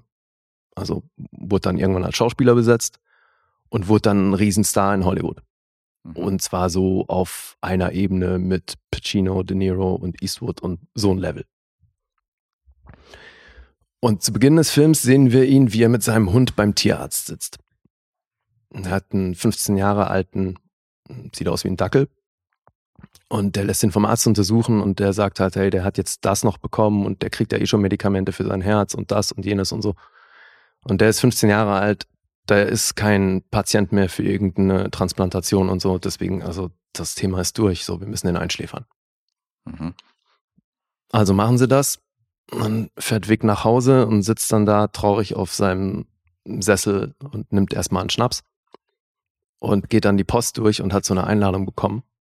Sitzt dann am nächsten Tag mit seinem Freund Sonny, gespielt von Chevy Chase, in so einem Café beim Essen und erzählt ihm dann, nachdem die so ein bisschen Smalltalk geführt haben, erzählt er ihm, dass er diese Einladung bekommen hat und sagt, das ist aus Nashville, so ein Filmfestival. Die haben mich eingeladen, weil ich so ein Lifetime Achievement Award bekommen soll. Aber ich habe da keinen Bock drauf, hey, das ist irgendwie die Reiserei und was soll ich da? Und ich habe noch nie was von dem Festival gehört und so. Und dann guckt sich Sunny diese Einladung an und meint so, ja, aber guck mal, da steht irgendwie Robert De Niro und Clint Eastwood und Pacino und so, die haben alle diesen Preis auch schon bekommen. So, ey, geh doch dahin. Lässt sich ein bisschen betüddeln und hast da irgendwie ein schönes Wochenende und bist im tollsten Hotel und so. Ist doch geil. Mach das doch. Außerdem, so, du, du machst ja nichts mehr und ne, vegetierst dann nur vor dich hin und jetzt hast du endlich nochmal den Moment, dass Leute dich feiern. So, was spricht dagegen? Also lässt er sich breitschlagen und tritt dann die Reise an dahin. Am Flughafen schon die erste Überraschung. Er kommt da an und geht an den Schalter und die Dame behandelt ihn halt schon wie so einen senilen Rentner. Und ich meine, er ist sehr gebrechlich, ne? ist mit Stock unterwegs und ist halt wirklich alt. Mhm. Und am, am Schalter heißt es dann plötzlich, ja, ähm, sie stehen hier falsch, weil Economy ist da drüben. Das ist so eine ewig lange Schlange. Und er so, nee, ich bin First Class. Und die so, nee, sie sind Economy gebucht. Und dann gibt's einen Schnitt und dann siehst du ihn natürlich total eingepfercht da in der Holzklasse sitzen und so geht der Trip nach Nashville los. Und dann am Flughafen angekommen, ist er draußen am Terminal, kommt so eine Limo angefahren und er wackelt schon mal langsam in die Richtung. kommt irgend so ein junges Starlet angerannt und hüpft in die Limo und weg. Und er denkt schon, okay, fuck, was ist jetzt los? Weil er halt fest davon ausgegangen ist, dass die Limo für ihn ist. Mhm. Dann kommt so eine übelst klapprige Karre angefahren mit so einem sehr schlecht gelaunten Teenager drin. Und die junge Dame, die ist äh, so mit Nasenpiercing und Tätowierungen, gefärbten Haaren und so Hotpants und halt super scheiße drauf am Telefonieren und schreit da die ganze Zeit wahrscheinlich ihren Freund an. Und er folgt ihr, weil er halt dann davon ausgeht, nachdem er da schon ewig stand und sonst niemand gekommen ist, geht er davon aus, dass die wohl für ihn da ist und folgt ihr dann in die Lobby, weil die halt einfach telefonierend an ihm vorbeigeht. Und dann äh, hört er eben, wie sie da steht und sagt so, ja, ich weiß auch nicht, was ich hier soll. Ich soll hier einfach irgendeinen so einen alten Typen abholen und ich brauche keine Ahnung, wer das ist und das ist halt für meinen Bruder. Und dann spricht er sie an und stellt sich raus, sie ist seine Assistentin für das Wochenende und seine Fahrerin hat aber halt natürlich gar keinen Bock auf den Job. Und dann stellt sich raus, dass dieses Filmfestival, dass ihr Bruder das Festival organisiert, dass das sein Festival ist. Na, und dann soll er sie ins, ähm, soll sie ihn ins Hotel fahren und das Gespräch, was die unterwegs im Auto haben, ist schon so, kommt durch. Sie hat keinen Bock auf ihn, er ist schwer abgeturnt, dass er hier so empfangen wird. Der ganze Trip war schon scheiße. Und er ist alte Schule und so und kann aber gar nichts anfangen. Ja, eben. Mhm. Wo ist meine Limo? Wo ist mein First-Class-Service? Was ist das überhaupt alles? Und so. Er ist halt mhm. der Movie-Star, der einfach andere Dinge gewohnt ist. Ja, und dann bringt die den in so ein schäbiges Motel. Und er halt so, okay, wir können sofort wieder umdrehen und zurück zum Flughafen. So, ich, I was promised First-Class Accommodation. Was zur Hölle ist das hier? und die so, hey, ich habe doch alles mit dem überhaupt nichts zu tun und so, das muss mit meinem Bruder abchecken und und und. Dann lässt er sich halt auch da wieder breitschlagen, telefoniert dann nochmal mit seinem Freund Sunny und der sagt halt auch, hey, so, hey, so, jetzt mach dich mal locker, so lass dir es doch gut gehen, so reg dich nicht auf über die Kleinigkeiten, so was, was hast du zu verlieren. Hm. Also macht er das alles mit und dann wird er am Abend dann wieder von Lil abgeholt, so heißt die Dame. Übrigens von Ariel Winter gespielt. Das ist Alex aus Modern Family. Ah. Und das ist halt schon krass, weil da ist sie ja schon eigentlich sehr das Gegenteil, so, ne, so der Bücherwurm mit Brille und mhm. immer die äh, gute Schülerin und tolle Noten und so. Und hier ist sie halt eben so eine Rockpratze, die, also so Millennial, der auf gar nichts Bock hat und erst recht keinen Respekt vor irgendwie älteren Menschen und so. Mhm. Ja, und dann fährt sie ihm zu dem Festival und dann da angekommen sagt er schon so, das ist eine Bar. Was machen wir hier? Die so, na, hier ist das Festival. Und er denkt sich halt wieder, Alter, was mache ich denn hier? Was zur Hölle ist das für ein Rotz? Na, wackelt er da rein mit seinem Stock und drin die Leute rasten aus. Sitzt halt so eine Handvoll Leute, ne, so ein kleiner Raum, so eine publike Leinwand aufgebaut und äh, da halt irgendwie 30 Leute in dem Raum und er kommt rein und die haben so ein Banner aufgehängt, Welcome Vic Edwards und alle rasten aus, als er reinkommt. Mhm. So, dann kommt der Bruder von Lil, also der Typ, der das Festival organisiert, Doug, gespielt von Clark Duke übrigens. Mhm. Kommt dann auf ihn zu und begrüßt ihn und freut sich total. Und er lässt das erstmal alles über sich ergehen. Und dann setzen sie ihn auf die Bühne auf so einen Stuhl, setzt sich Doug neben ihn und dann macht er halt so die Einführung und alles, was, was man auf so einem Festival so macht. Und dann soll es soll erstmal ein Screening geben von einem seiner alten Filme. Und Vic ist halt die ganze Zeit Mörder abgeturnt. Ne, weil er halt, das ist alles so schäbig und was, das, hier sitzen so eine Unter Hand, seinem Niveau. total. Und hier sitzen halt so eine Handvoll Leute und äh, das ist, sind für ihn alles Loser und was soll das Mhm. überhaupt? Das ist alles so publik und billig und klein und ätzend. Ne, und dann, Doug ist aber halt Mörder engagiert und die, die sind halt auch alle die krassesten Fans von ihm. Die kennen seine komplette Vita, haben jeden Film gesehen, stellen die ganze Zeit Fragen zu irgendwelchen Nebenrollen in den Filmen, wie es mit dem war und wie war das bei den Dreharbeiten und du hast ja damals das und das gemacht und dann gibt's eben auch noch so ein Q&A, was ein ziemlich bedeutender Moment ist, weil da heißt es eben so, ja, du hast dich ja damals gegen Serpico entschieden und stattdessen wieder so, so einen Actionfilm gemacht. War das bewusst oder was war das? Weil du galtest ja da so als an Actor's Actor. Du warst auf einer Stufe mit Pacino und De Niro und Preise und Pipapo und dann hast du, hast du dich gegen Serpico entschieden und hast stattdessen eben diesen Actionfilm gemacht. Was war da los? Und dann sagte er eben, ja, bad decisions. So, Mhm. das ist Leben. Shit happens. Ja. So, und jetzt ist das eigentlich Interessante daran, dass du hier immer wieder Momente hast, wo er sich mit seinem jungen Ich unterhält. Und zwar in Filmszenen aus seinen alten Filmen. Und das sind aber Filme von Burt Reynolds. Was? Das heißt, du hast hier ähm, Cannonball Run. Ja. Dann sitzt er also plötzlich auf dem Beifahrersitz neben seinem jüngeren Ich, also neben einem jüngeren Burt Reynolds, wo aber halt erzählt wird, dass das Vic Edwards ist. Deswegen, ne, also das verschiebt sich, äh, vermischt sich hier Okay. und unterhält sich dann mit dem Film aus dem Dialog mit seinem jüngeren, also es ist eine Szene aus dem Film. Das Ja, hast du dann auch nochmal mit Deliverance und so, ne? Diese Szene, wo er am Wasser mit Pfeil und Bogen fischt und dann erzählt über das Survival Game und so, the game is just surviving.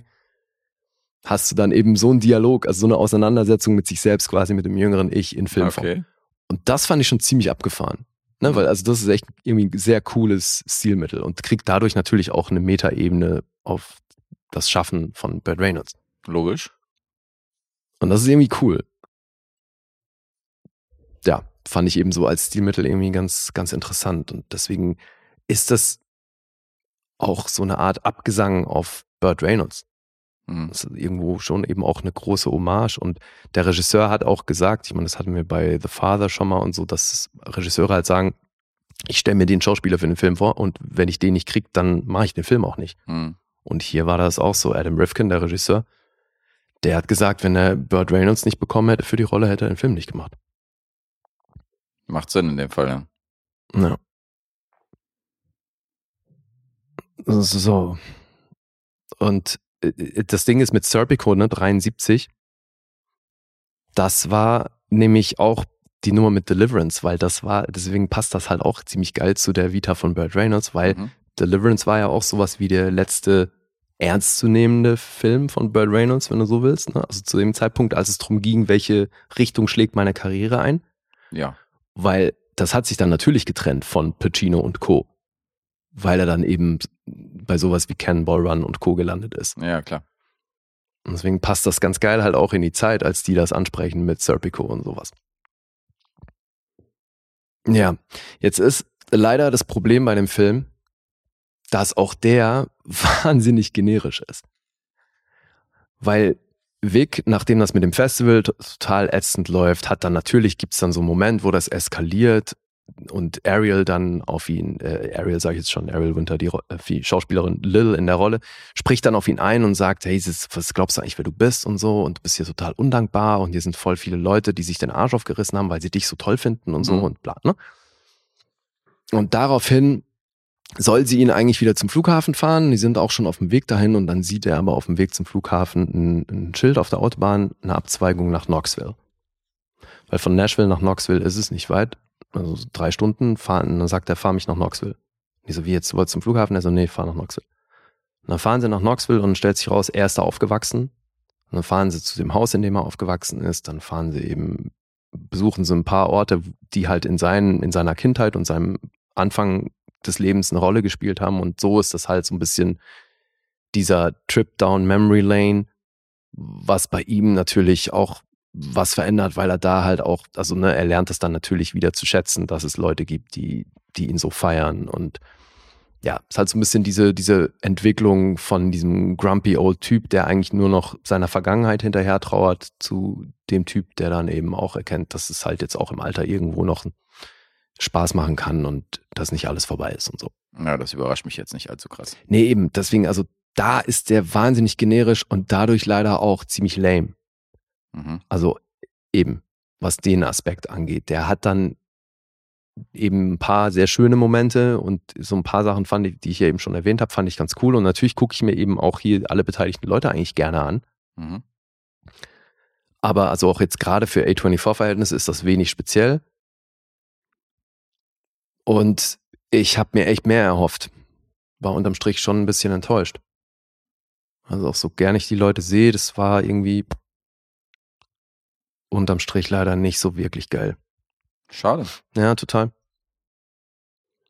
Ja, Adam Rifkin, der das inszeniert hat, hat das auch geschrieben. Der hat jetzt auch noch nicht allzu viel gemacht mit 25 Credits. Ich glaube, Detroit Rock City könnte man kennen. Aber bisher eher kleine Filme wie eben auch diesen Film hier. Schauspielerisch habe ich einen noch unterschlagen, weil so dann der beste Freund von Doug, Shane, wird von Ella Coltrane gespielt. Das ist der erwachsene Junge aus Boyhood. Ah, okay. Ne? Oder in The Circle hast du den ja auch gesehen. Mhm. Den sehe ich nicht oft. Aber Nee, allzu Riesenkarriere hat er nicht gemacht. nee, es ist echt abgefahren. Ne? Wenn du überlegst, was Boyhood für eine Furore gemacht hat, dann ist da echt relativ wenig passiert seitdem. Mhm. Schon krass. Ja, aber auch hier ist, das ist eine kleine Rolle und es geht hier ja sowieso, also schwerpunktmäßig um Vic Edwards und dann ist die, die größte Rolle daneben mit Abstand eben seine Assistentin, Fahrerin Mhm. Lil. Ja, und wie gesagt, kleiner Film. Krass finde ich auch, weil ich war so irritiert. Ich dachte so, warte mal, die Domestic Box Office steht auf IMDb mit 14.410 Dollar. Ich dachte, okay, was ist da schiefgelaufen? Dann habe ich mal geguckt, was der so für, für ein Release hatte. Alter, der lief zur Eröffnung in ganzen zwei Kinos. Zwei Kinos. Ja, maximal waren es dann fünf Kinos. Und da dann aber auch zwei Wochen, das war's. Also der lief in fünf Wochen, zwei Kinos, ins, äh, Quatsch, andersrum, in fünf Kinos, zwei Wochen lang, that's it. Und da, dann ist, kommt das auch hin, dass er irgendwie halt 14.000 Dollar eingespielt hat. Aber also keine Ahnung, was, was sie sich dabei überlegt haben. Der Vertrieb einen ganzen jo einen guten Job gemacht. Tja, 24. Alter. Keine Ahnung, also der lief dann ja wahrscheinlich auch eher auf Festivals und so. Und ich meine, über Video Sales habe ich jetzt eine Zahl gefunden, die ist jetzt auch nicht wahnsinnig hoch. 601, 1000. Das ist auch nicht die Welt. Klingt so. Ja, also irgendwie schiefgelaufen da mit dem Release.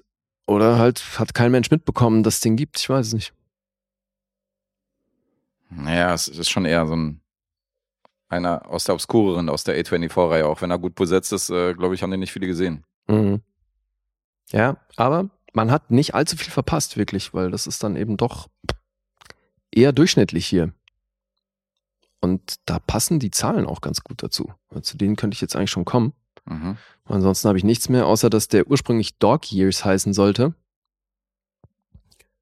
Und dann war aber irgendwie, das war schon in der Produktion, waren die immer so geflasht, wenn Burt Reynolds irgendwo aufgetaucht ist, weil halt die Leute auch immer noch so krass reagieren auf den. Ne? Also wo der auftaucht, Leute nehmen den halt als diesen Filmstar wahr. Und so Mhm. ist das dann zu dem Titel gekommen. Dog Years, okay.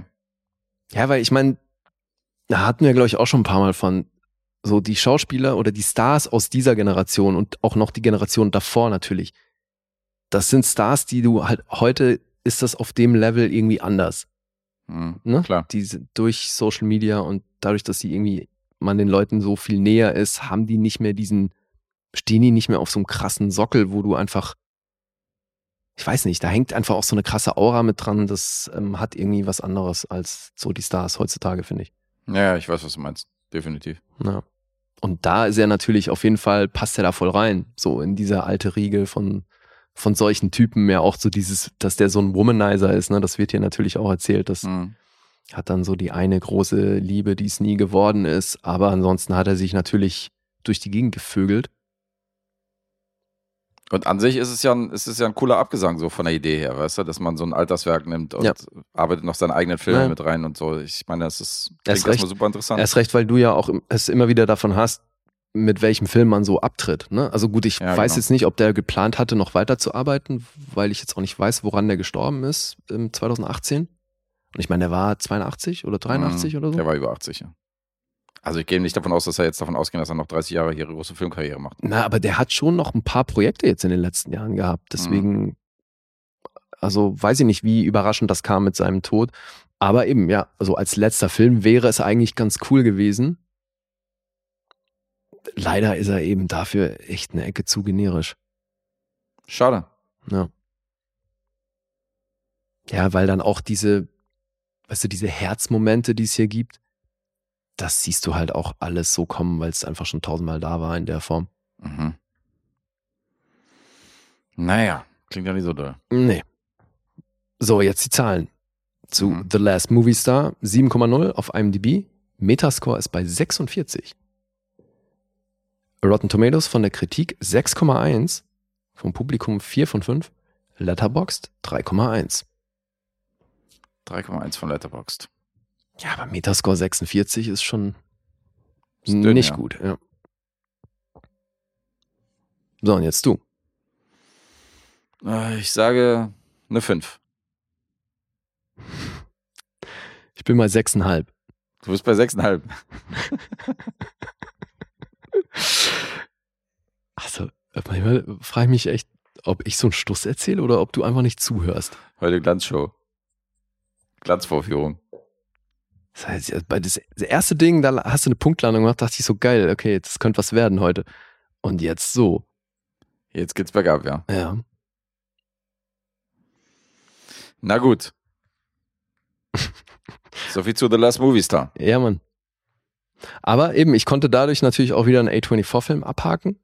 Ich wusste aber gar nicht, dass der von A24 ist. Also ich habe den auch auf meiner Wunschliste, aber mehr aufgrund der Thematik und auf Bud Reynolds und weil ich die Story ganz interessant fand, die da umrissen wurde. Mhm. Aber ich hatte nicht auf dem Schirm, dass es ein A24-Film ist. Aber findest du nicht auch, dass die Story auf dem Papier schon jetzt nicht unbedingt nach was aussieht, was man noch nie gesehen hat? Naja, das auf jeden Fall. Also das, äh, Ich mochte auch das Poster. Ich glaube, das war vielleicht auch noch so ein, mhm. Mit so einem Grund, warum ich den sehen wollte. Irgendwie ein ganz stylisches Poster, finde ich. okay. Müssen wir mal Tom fragen, was es damit auf sich hat. Unser Man to go bei Postern. Ja, der gute Tom. Aktueller Bewegtbildbanausen Bash Champion. Richtig. Glückwunsch dazu nochmal. Da habt ihr aber auch noch nicht das letzte von gehört, ne? Weil da kommt ja noch was. Ja, da gibt's auch nochmal eine fesche Episode mit, Ja, den, ja. mit den beiden Finalisten. Da bin ich auch sehr gespannt, Alter, mit was die da ankommen. Mhm. ich auch. Ja. So, das hier. It's really dark and very confusing, but fun. Ja. Bist du froh, dass äh, da war ich schon ein bisschen, da war ich schon ein bisschen happy, als ich gesehen habe, dass RRR nicht den Golden Globe gekriegt hat für den Auslandsfilm. Ich war schockiert, dass die den Song gewonnen haben. Den Song haben die gewonnen. Ja, ja. Dieses komische NATO NATO oder wie der hieß. Mhm. Wobei, Aber, das war für- Film, aber, der Film ging nach Argentinien. irgendwie, Ja, das fand ich Auslands- überraschend. Weil, also ich hätte da schon, Deutschland hat echt gute Chancen gehabt, Mhm. weil die jetzt im Vorfeld schon echt auch andere Preise gewonnen haben und also den argentinischen Film, der kam für mich so ein bisschen aus dem Nichts. Aber ja, ich habe nie was von gehört, vor allen Dingen. Ich wusste gar nicht, was für ein Film das ist. Ja, aber das heißt, den dürfen wir uns dann wahrscheinlich auch angucken für ähm, die Oscars. Möglich wär's. Aber hab schon geguckt, den gibt's auf Amazon. Wann kommt denn die Nominierung raus? Hast du da mal gecheckt? Nee. Stimmt, das müsste aber auch, könnte jetzt nicht mehr allzu lange dauern. ne? Nee, müsste ja irgendwie im Laufe des Januars Ja. dann passieren. Spannend. Wir schauen mal. Ja. Noch haben wir ja nichts geplant, was so Oscars angeht, aber vielleicht kommt ja da was. Ja, ja, also so komplett auslassen werden wir es nicht. Nee, wir werden das schon mal als Fußnote eventuell irgendwo mal erwähnen. Mindestens. Okay. So, dann komme ich jetzt nochmal mit einem Projekt um die Ecke. Und ich habe ja schon erwähnt, äh, ich habe was Aktuelles aus dem Jahr 2022. Ich brauchte nach Dama natürlich wieder irgendwie Serienkillerstoff. Und ähm, diese besagte Serie, diese Miniseries, war dreifach im Glo Golden Globe Rennen. Und es ist eine Apple TV-Serie namens In with the Devil. Ach, jetzt dachte ich gerade Blackbird. Die heißt auch Blackbird.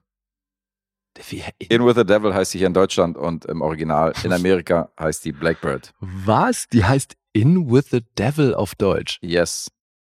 Ach, okay, krass. Dann hast du dir das schon geguckt. Okay, ja, dann rückt es natürlich noch in viel weitere Ferne. Ist witzig. Gestern noch mit dem Gedanken gespielt, das anzufangen, weil ähm, ne, Mhm. Taron und so, der war da ja auch gut im Rennen. Ja, Und ähm, jetzt bin ich fast froh, dass ich es nicht gemacht habe, weil das, wie gesagt, das würde jetzt ewig dauern, bis ich das zu Ende geguckt habe.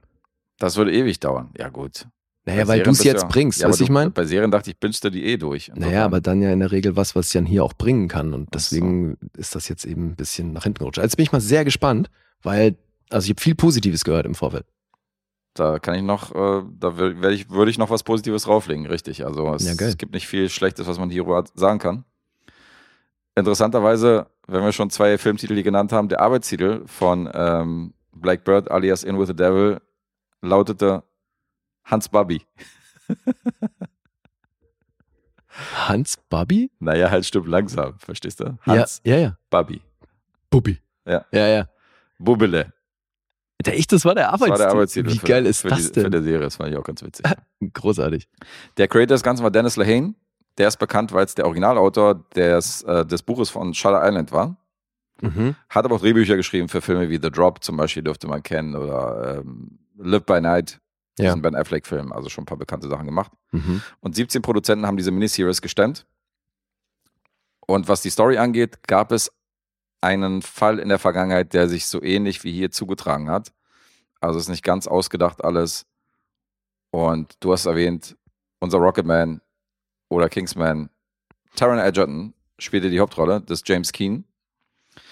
Und das ist ein gelackter und sehr arroganter Waffenhändler. Halt jung, vögelt alles, was ihm vor die Flinte kommt. ah, Waffenhändler. Äh, hat halt irgendwie geile Knarren, hat ein äh, äh, krasses Haus, hat coole Autos in der Garage, seine Kumpels hängen bei ihm rum, spielen irgendwie Playstation, hängen da, weißt du, schlafen da bei ihm und saufen sich die Hucke voll, äh, koksen sich da irgendwie den Kopf zu, während er dann in seiner Küche irgendwie seine Fitnessdrinks zubereitet, weil er ist auf jeden Fall schon sehr in Form. Mhm. Hat sich gut aufgepumpt für die Rolle der Taron Egerton. Ach, echt? Mhm. Okay. Und dann fliegt Keen auf. Das FBI marschiert bei ihm ein, buchten ihn ein, verknacken ihn erstmal für, zu zehn Jahren. Oh. Vorher wird noch gezeigt, wie er so Waffendeals, die teilweise am Eskalieren sind, wie er teilweise schafft, da diese Eskalation abzuwenden, indem er halt sehr, sehr, der ist halt sehr gut mit seiner, mit seiner Art und seiner Stimme. Mhm. Der ist halt immer sehr diplomatisch und kann halt Sachen so beruhigen und so. Und das ähm, hat das FBI definitiv auch mitbekommen, was ihn später zu einem bestimmten Deal führen wird. Parallel dazu ermittelt ein Detective namens Brian Miller, der wiederum gespielt von Greg Kinnear, den sehen wir Mhm. öfter in letzter Zeit, Ja. in Sachen äh, Fundorte eines, eines Mörders irgendwie finden, der mittlerweile inhaftiert worden ist. Ich freue mich ja für Greg Kinnear, ne? Dass der so ein bisschen Zweiter Frühling. zweiten Frühling hat. Ja, ja, der ist super. Definitiv. Und ich meine, den dritten im Bunde, der jetzt auch ausgezeichnet wurde, da Ja. freue ich mich eigentlich auch. Deswegen, also, die Serie hatte schon vieles, was mich interessiert hat. Naja, es gibt noch einen großen Namen, den man definitiv auch erwähnen könnte, aber klar, der ist auch mitunter ein Punkt, den wir beide mögen. Es gibt noch eine Detektivin, die mitermittelt in dem Fall, die heißt äh, Macaulay. Und Macaulay wird gespielt von Zippy de Moafi. Die kennt man aus dieser neuen L-Word, äh, Generation Q heißt sie, glaube ich, diese neue Serie, Ah ja, mhm. dieser Ableger. Ja. Da spielt die eine der Hauptrollen. Und die kommt auf eine ziemlich waghalsige Idee. Ähm, Aber kurze Frage, an was ermitteln die denn noch, wenn er schon eingebuchtet ist? Geht es Ja. dann um seine Verbindung oder was? Naja, die haben zum Beispiel keine Leichen gefunden. Die wissen nicht, wo die ganzen Schauplätze der Leichen ist, wo er die hat. Also er ist als Mörder zwar verurteilt worden, aber nur in einem einzigen Fall. Ach, die, die okay, das hast du, glaube ich, gar nicht erzählt. Ich äh, dachte, die haben den für, für das Waffenhandeln rangekriegt. Nee, nee, du redest jetzt von zwei Sachen. Der Waffenhändler ist wegen Waffenhandel ver äh, verurteilt worden. Ja. Und der Detective Grey Kinnear und diese Detektivin, die ich gerade erwähnt habe, Mhm. die ermitteln in Sachen eines Mörders, der gerade inhaftiert worden ist. Ach, am- das am aber hat nichts mit ihm zu tun. das hat nichts mit ihm zu tun. Alles das klar. sind zwei Paar Schuhe. Mhm, okay. und kommen bei ihm nicht weiter, weil es heißt aus sämtlichen Kreisen, inklusive der Bruder von dem Mörder und so weiter, das heißt, der Typ stellt sich halt hin und prahlt halt mit Verbrechen, die er nicht begangen hat. Mhm. Weil er ist so ähnlich wie zum Beispiel Richard Jewell, dass er sich natürlich gerne ins Zentrum rückt, weil er selber eigentlich eine Wurst ist und total unscheinbar und will dadurch natürlich so ein bisschen rumprallen und will damit rumspielen, dass er das vielleicht gesa- ge getan haben könnte, hat aber mit den ganzen Morden nichts zu tun. Und ist das auch wieder seine Rolle? Das ist wieder seine Rolle. Okay, geil. Ja. Das ist besagter Paul Walter Hauser, der hier mit den Golden Oh Globe ey, ausgezeichnet das ist so krass, weil bei Itonia war er ja auch so ein Blender. Ja, der war auch ein Blender, ja. Wie lustig, Der ey. spielt ja immer diese Wurst. Und das ist er hier auch, aber halt einiges bedrohlicher als sonst. Und das Mhm. ist schon, ist schon interessant, wie er den spielt. Ja, er ist ein geiler Typ. Also echt ein super Schauspieler. Ja, ja, mega. Und ähm, diese Detectives kommen halt nicht weiter, Mhm. weil Greg Kinnear trifft sich dann noch mit ihm, verhört ihn, aber kriegt halt keine Informationen aus ihm raus und so. Und äh, er lässt halt nicht so durchsickern, ob er das letztendlich nur gehört hat oder ob das wirklich von ihm kommt, diese Morde. Mhm. Und dann kommen die beiden, also mehr so die, diese weibliche Detective, Sabi de Moafi, die kommt halt, Detective McCauley, die kommt auf eine waghalsige Idee. Die fängt nämlich an, ähm, die bietet James Keen, dem Waffenhändler, gespielt von Taron Edgerton, halt einen Deal an. Und sagt halt, sie reduziert seine Haftstrafe um einiges, wenn er sich dazu bereit erklärt, in das Hochsicherheitsgefängnis transferiert zu werden, wo dieser besagte Mörder halt inhaftiert ist. Mhm. Und äh, der heißt übrigens Larry Hall. Und er soll das Vertrauen von Larry Hall gewinnen und die Fundorte der Opfer herausfinden. Mhm. Das ist der Plan. Und der Waffenhändler lehnt halt zuerst ab und sagt halt, der hat null Bock auf diesen prekären Auftrag und weiß gar nicht, warum er das machen sollte. Naja, um die Haftstrafe zu reduzieren. Ja, aber er sagt, also seine erste Instanz ist erstmal, nee, mache ich nicht, kein Ja. Bock. Weil er kommt halt auch, man darf man nicht vergessen, er kommt halt in Gefängnis, wo halt wirklich die, wirklich die Bad Guys rumsitzen. Mhm. So die Mörder, Vergewaltiger, also wirklich die bösen Killer so. Er ist halt jetzt noch im Knast, was einigermaßen erträglich ist Mhm. und kommt dann wirklich in so eine Schlangengrube. Okay. Also das kommt natürlich auch noch dazu, dass du jetzt zehnmal überlegen wirst, ob du dahin willst. mhm. Und dann aber passiert folgendes, sein Vater wird draußen krank. Er kriegt halt einen Herzinfarkt Mhm. und man weiß halt nicht, wie lange er es noch macht. Und wenn er jetzt diese zehn Jahre durchzieht, wird er niemals seinen Vater mehr in den Arm nehmen können. Und die haben eine sehr, sehr enge Bindung, weil das ist ein Ex-Cop und der wird gespielt von Ray Liotta in Ach, einer seiner krass. letzten Rollen. Okay, krass, wusste ich gar nicht. Und das ist halt interessant. Der ist halt noch vor Release der Serie, ist er halt verstorben. Mhm. Und der spielt halt hier den Vater von Taron Egerton, von der Hauptfigur. Und Das besucht ihn halt immer im Knast und so. Und der sieht halt wirklich, er sieht halt wirklich kaputt aus. Also er sieht nicht mehr gesund aus in, dem, Mhm. in, der, in der Rolle. Was er natürlich auch sein soll. Ja, ja, gut, aber. er ist ja hier. Ja. okay.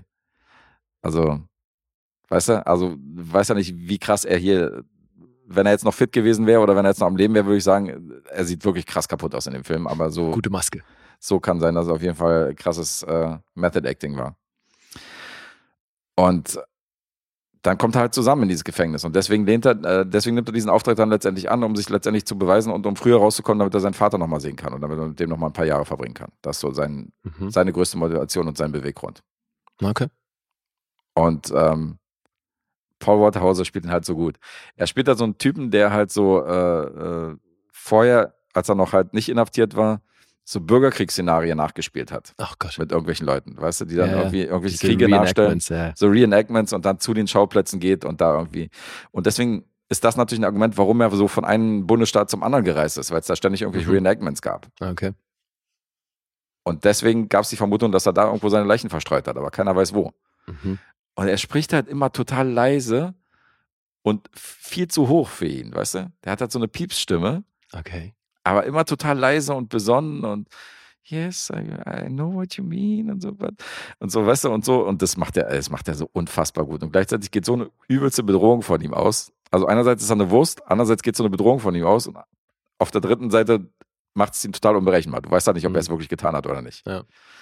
Und dann lässt er halt zwischendurch immer wieder was droppen, wo du sagst, okay, ist das jetzt wieder so ein Punkt, wo er sich so in den Vordergrund spielen will? Mhm. wie alle sagen, weißt du, dass, dass der sich schon wieder irgendwelche Schuhe anziehen will, die nicht zu ihm gehören? Oder hat er wirklich Dreck am Stecken? Mhm. Und das wird in diesen sechs Episoden, circa fünf Stunden 47 geht das Ganze, wird das Ganze dann aufgedröselt. Und das ist ziemlich spannend. Das ist ziemlich gut. Es halt geil gespielt von allen. Du hast halt, wie gesagt, also Ray Liotta und Paul Walter Hauser, Alter, der hat hier einfach mal für den Globe hatte Leute wie F. Murray Abraham ausgestochen, in White Lotus und Mhm. Richard Jenkins in Dama, der den Vater gespielt hat. Ja. Die hat er mal einfach mal ausgestochen, Wobei, um also- den Globe zu kriegen. Also. F. Murray Abrahams Rolle in The White Lotus. Also verstehe ich nicht so ganz, warum sie den dafür nominiert haben. Ist zu vernachlässigen? Ja. Also, Aber es ist halt ein Oscar-Preisträger, es ist halt ein krasser ja, Darsteller. es, also ich meine, ich habe mich eh gefreut, dass der da dabei ist. Mhm. Sehe den ja immer gerne, aber ein bisschen hochgegriffen, die Nominierung. Also hier, es geht also- für mich vollkommen klar, dass dann, also weil das, was du erzählst, klingt für mich jetzt schon nach einer größeren schauspielerischen Herausforderung. Ja, das ist sie wohl. Ah, und ich meine, Alter, was Apple da immer auffährt, ne? Was ein Line-Up jetzt auch in der Serie schon. Ja, hat. Wahnsinn. Wahnsinn. So ein unterschätzter Streamingdienst. Mhm. Also hierzulande, ne? Weil ich Ja, meine, war so total. rein, was die Awards angehen, stehen die, glaube ich, immer noch besser da als Netflix oder zumindest mal so, was die Wichtigkeit der Preise angeht. Glaube ich auch. Aber das ist schon wieder dieses Ding, was wir schon immer gesagt haben, dass die, äh, dass die Qualität halt hoch ist, weißt du? Ja, dass sie zwar nicht auf Masse gehen, aber Genau. dass die Serien, die die rausbringen, Ja. das sind alles Serien, wo man sagt, okay, es klingt irgendwie interessant, auch wenn es vielleicht nicht meins ist, aber das ist alles so für sich, da ist halt nicht so ein, ist das halt nicht so viel Schrott bei wie auf Nee, den anderen. Streamingdiensten, wo du denkst, Alter, okay, das sind alles so eine Füller, um jetzt irgendwie das Programm voll Und zu machen. die sind immer richtig gut gemacht. Also handwerklich ist es Ja. immer wirklich top Voll. notch. Und für mich war es bisher immer nur so, dass ich dann halt bei der einen oder anderen gesagt habe, das ist inhaltlich halt Ist nicht so meins. Ja. Die holen sich aber auch gute Leute, was Also die Autoren All angeht und so. Mankind war zum Beispiel sowas, wo ich auch gesagt habe, ja, das ist irgendwie, nee. So, Mhm. ist nicht meins. Aber so viele Serien, die feiere ich enorm und eben, also was die da immer vor und hinter der Kamera für Leute auffahren, das ist richtig krass. Finde ich auch. Jetzt holen ja den Autor von Shutter Island, der hier für die Serie zuständig war, ist als Creator und so. Das sind schon alles, alles gute Namen. Ja, geil. Und äh, rausgekommen ist auf jeden Fall eine spannende, geile Serie, die gut gespielt ist, die so ein bisschen mich an True Detective erinnert hat in den besten Momenten. Ah ja, okay. Ja, nicht ganz die Klasse, aber Wie ist das denn hier mit dem Pacing? Weil das war ja bei True, Det True Detective was, was mich eher abgeturnt hat. das ist auf jeden Fall keine Action-Serie. Also, das ist ein ähnliches Pacing. Hier geht es mehr um die Stimmung und die Atmosphäre und um die, um die äh, dunklen Facetten, die sich hier Schicht für Schicht zeigen und äh, im Laufe der Serie aufblättern. Also du hast ja nicht viele Verfolgungsjagden oder Action-Momente oder so. Insofern, das ist das, was andere wahrscheinlich als langweilig bezeichnen würden oder als absoluter Mhm. Slowburner. Okay. Hast ja auch. Also die Spannung ist jetzt nicht so, entlädt sich nicht in krassen Gewaltexzessen, nur sehr, sehr akzentuiert.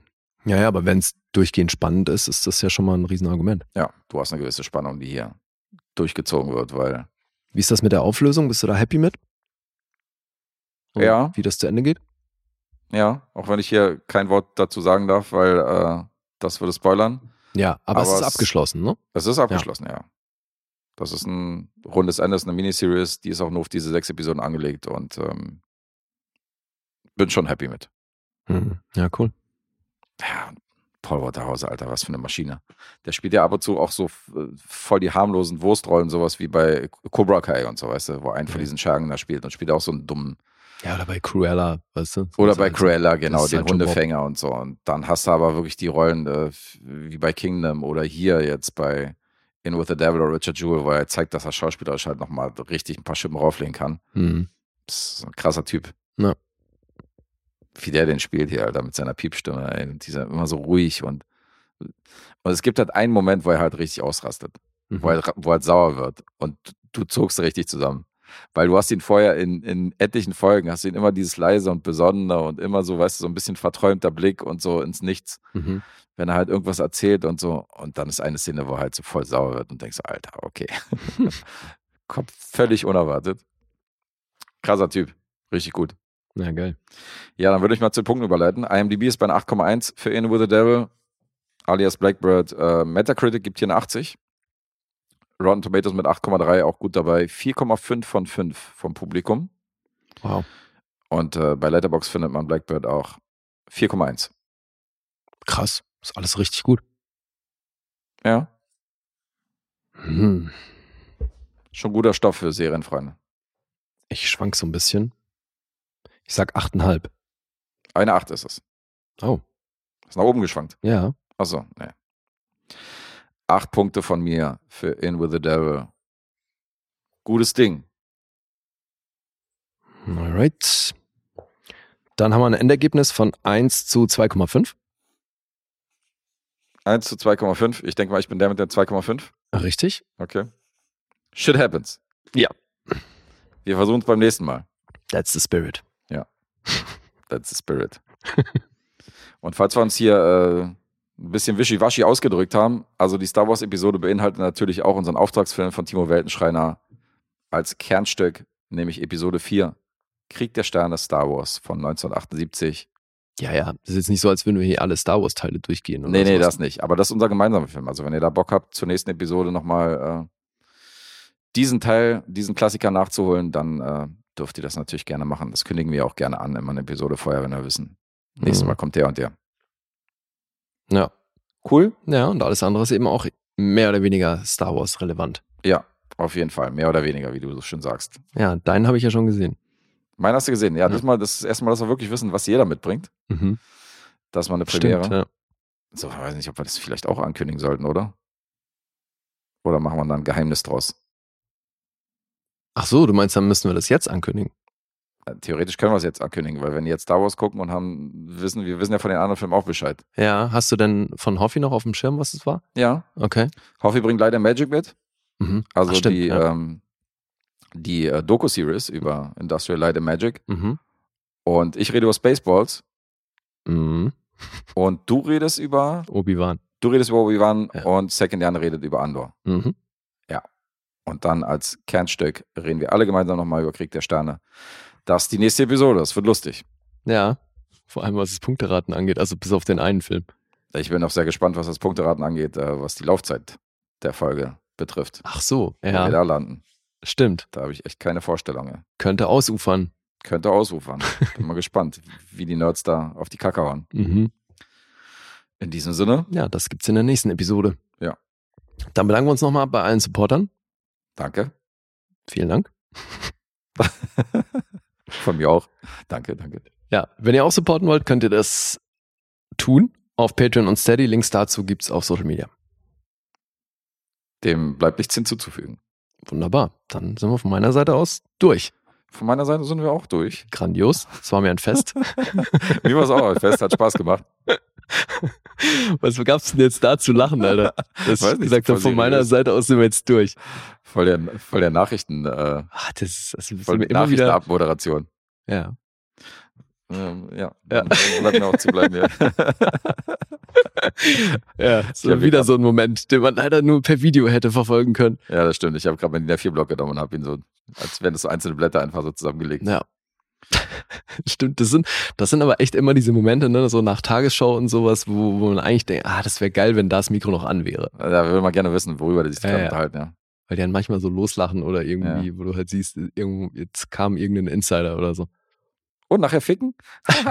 Doch nicht hier, vielleicht ist das Mikrofon noch an. Kann sein. Mhm. Ja, So. so, nackte Kanone-Momente meinst du. Vielleicht, ja. Seriöse Abmoderation, gerade wieder zerstört. Macht ja nichts. Macht nichts, auf ein neues. Tschüss. Tschüss.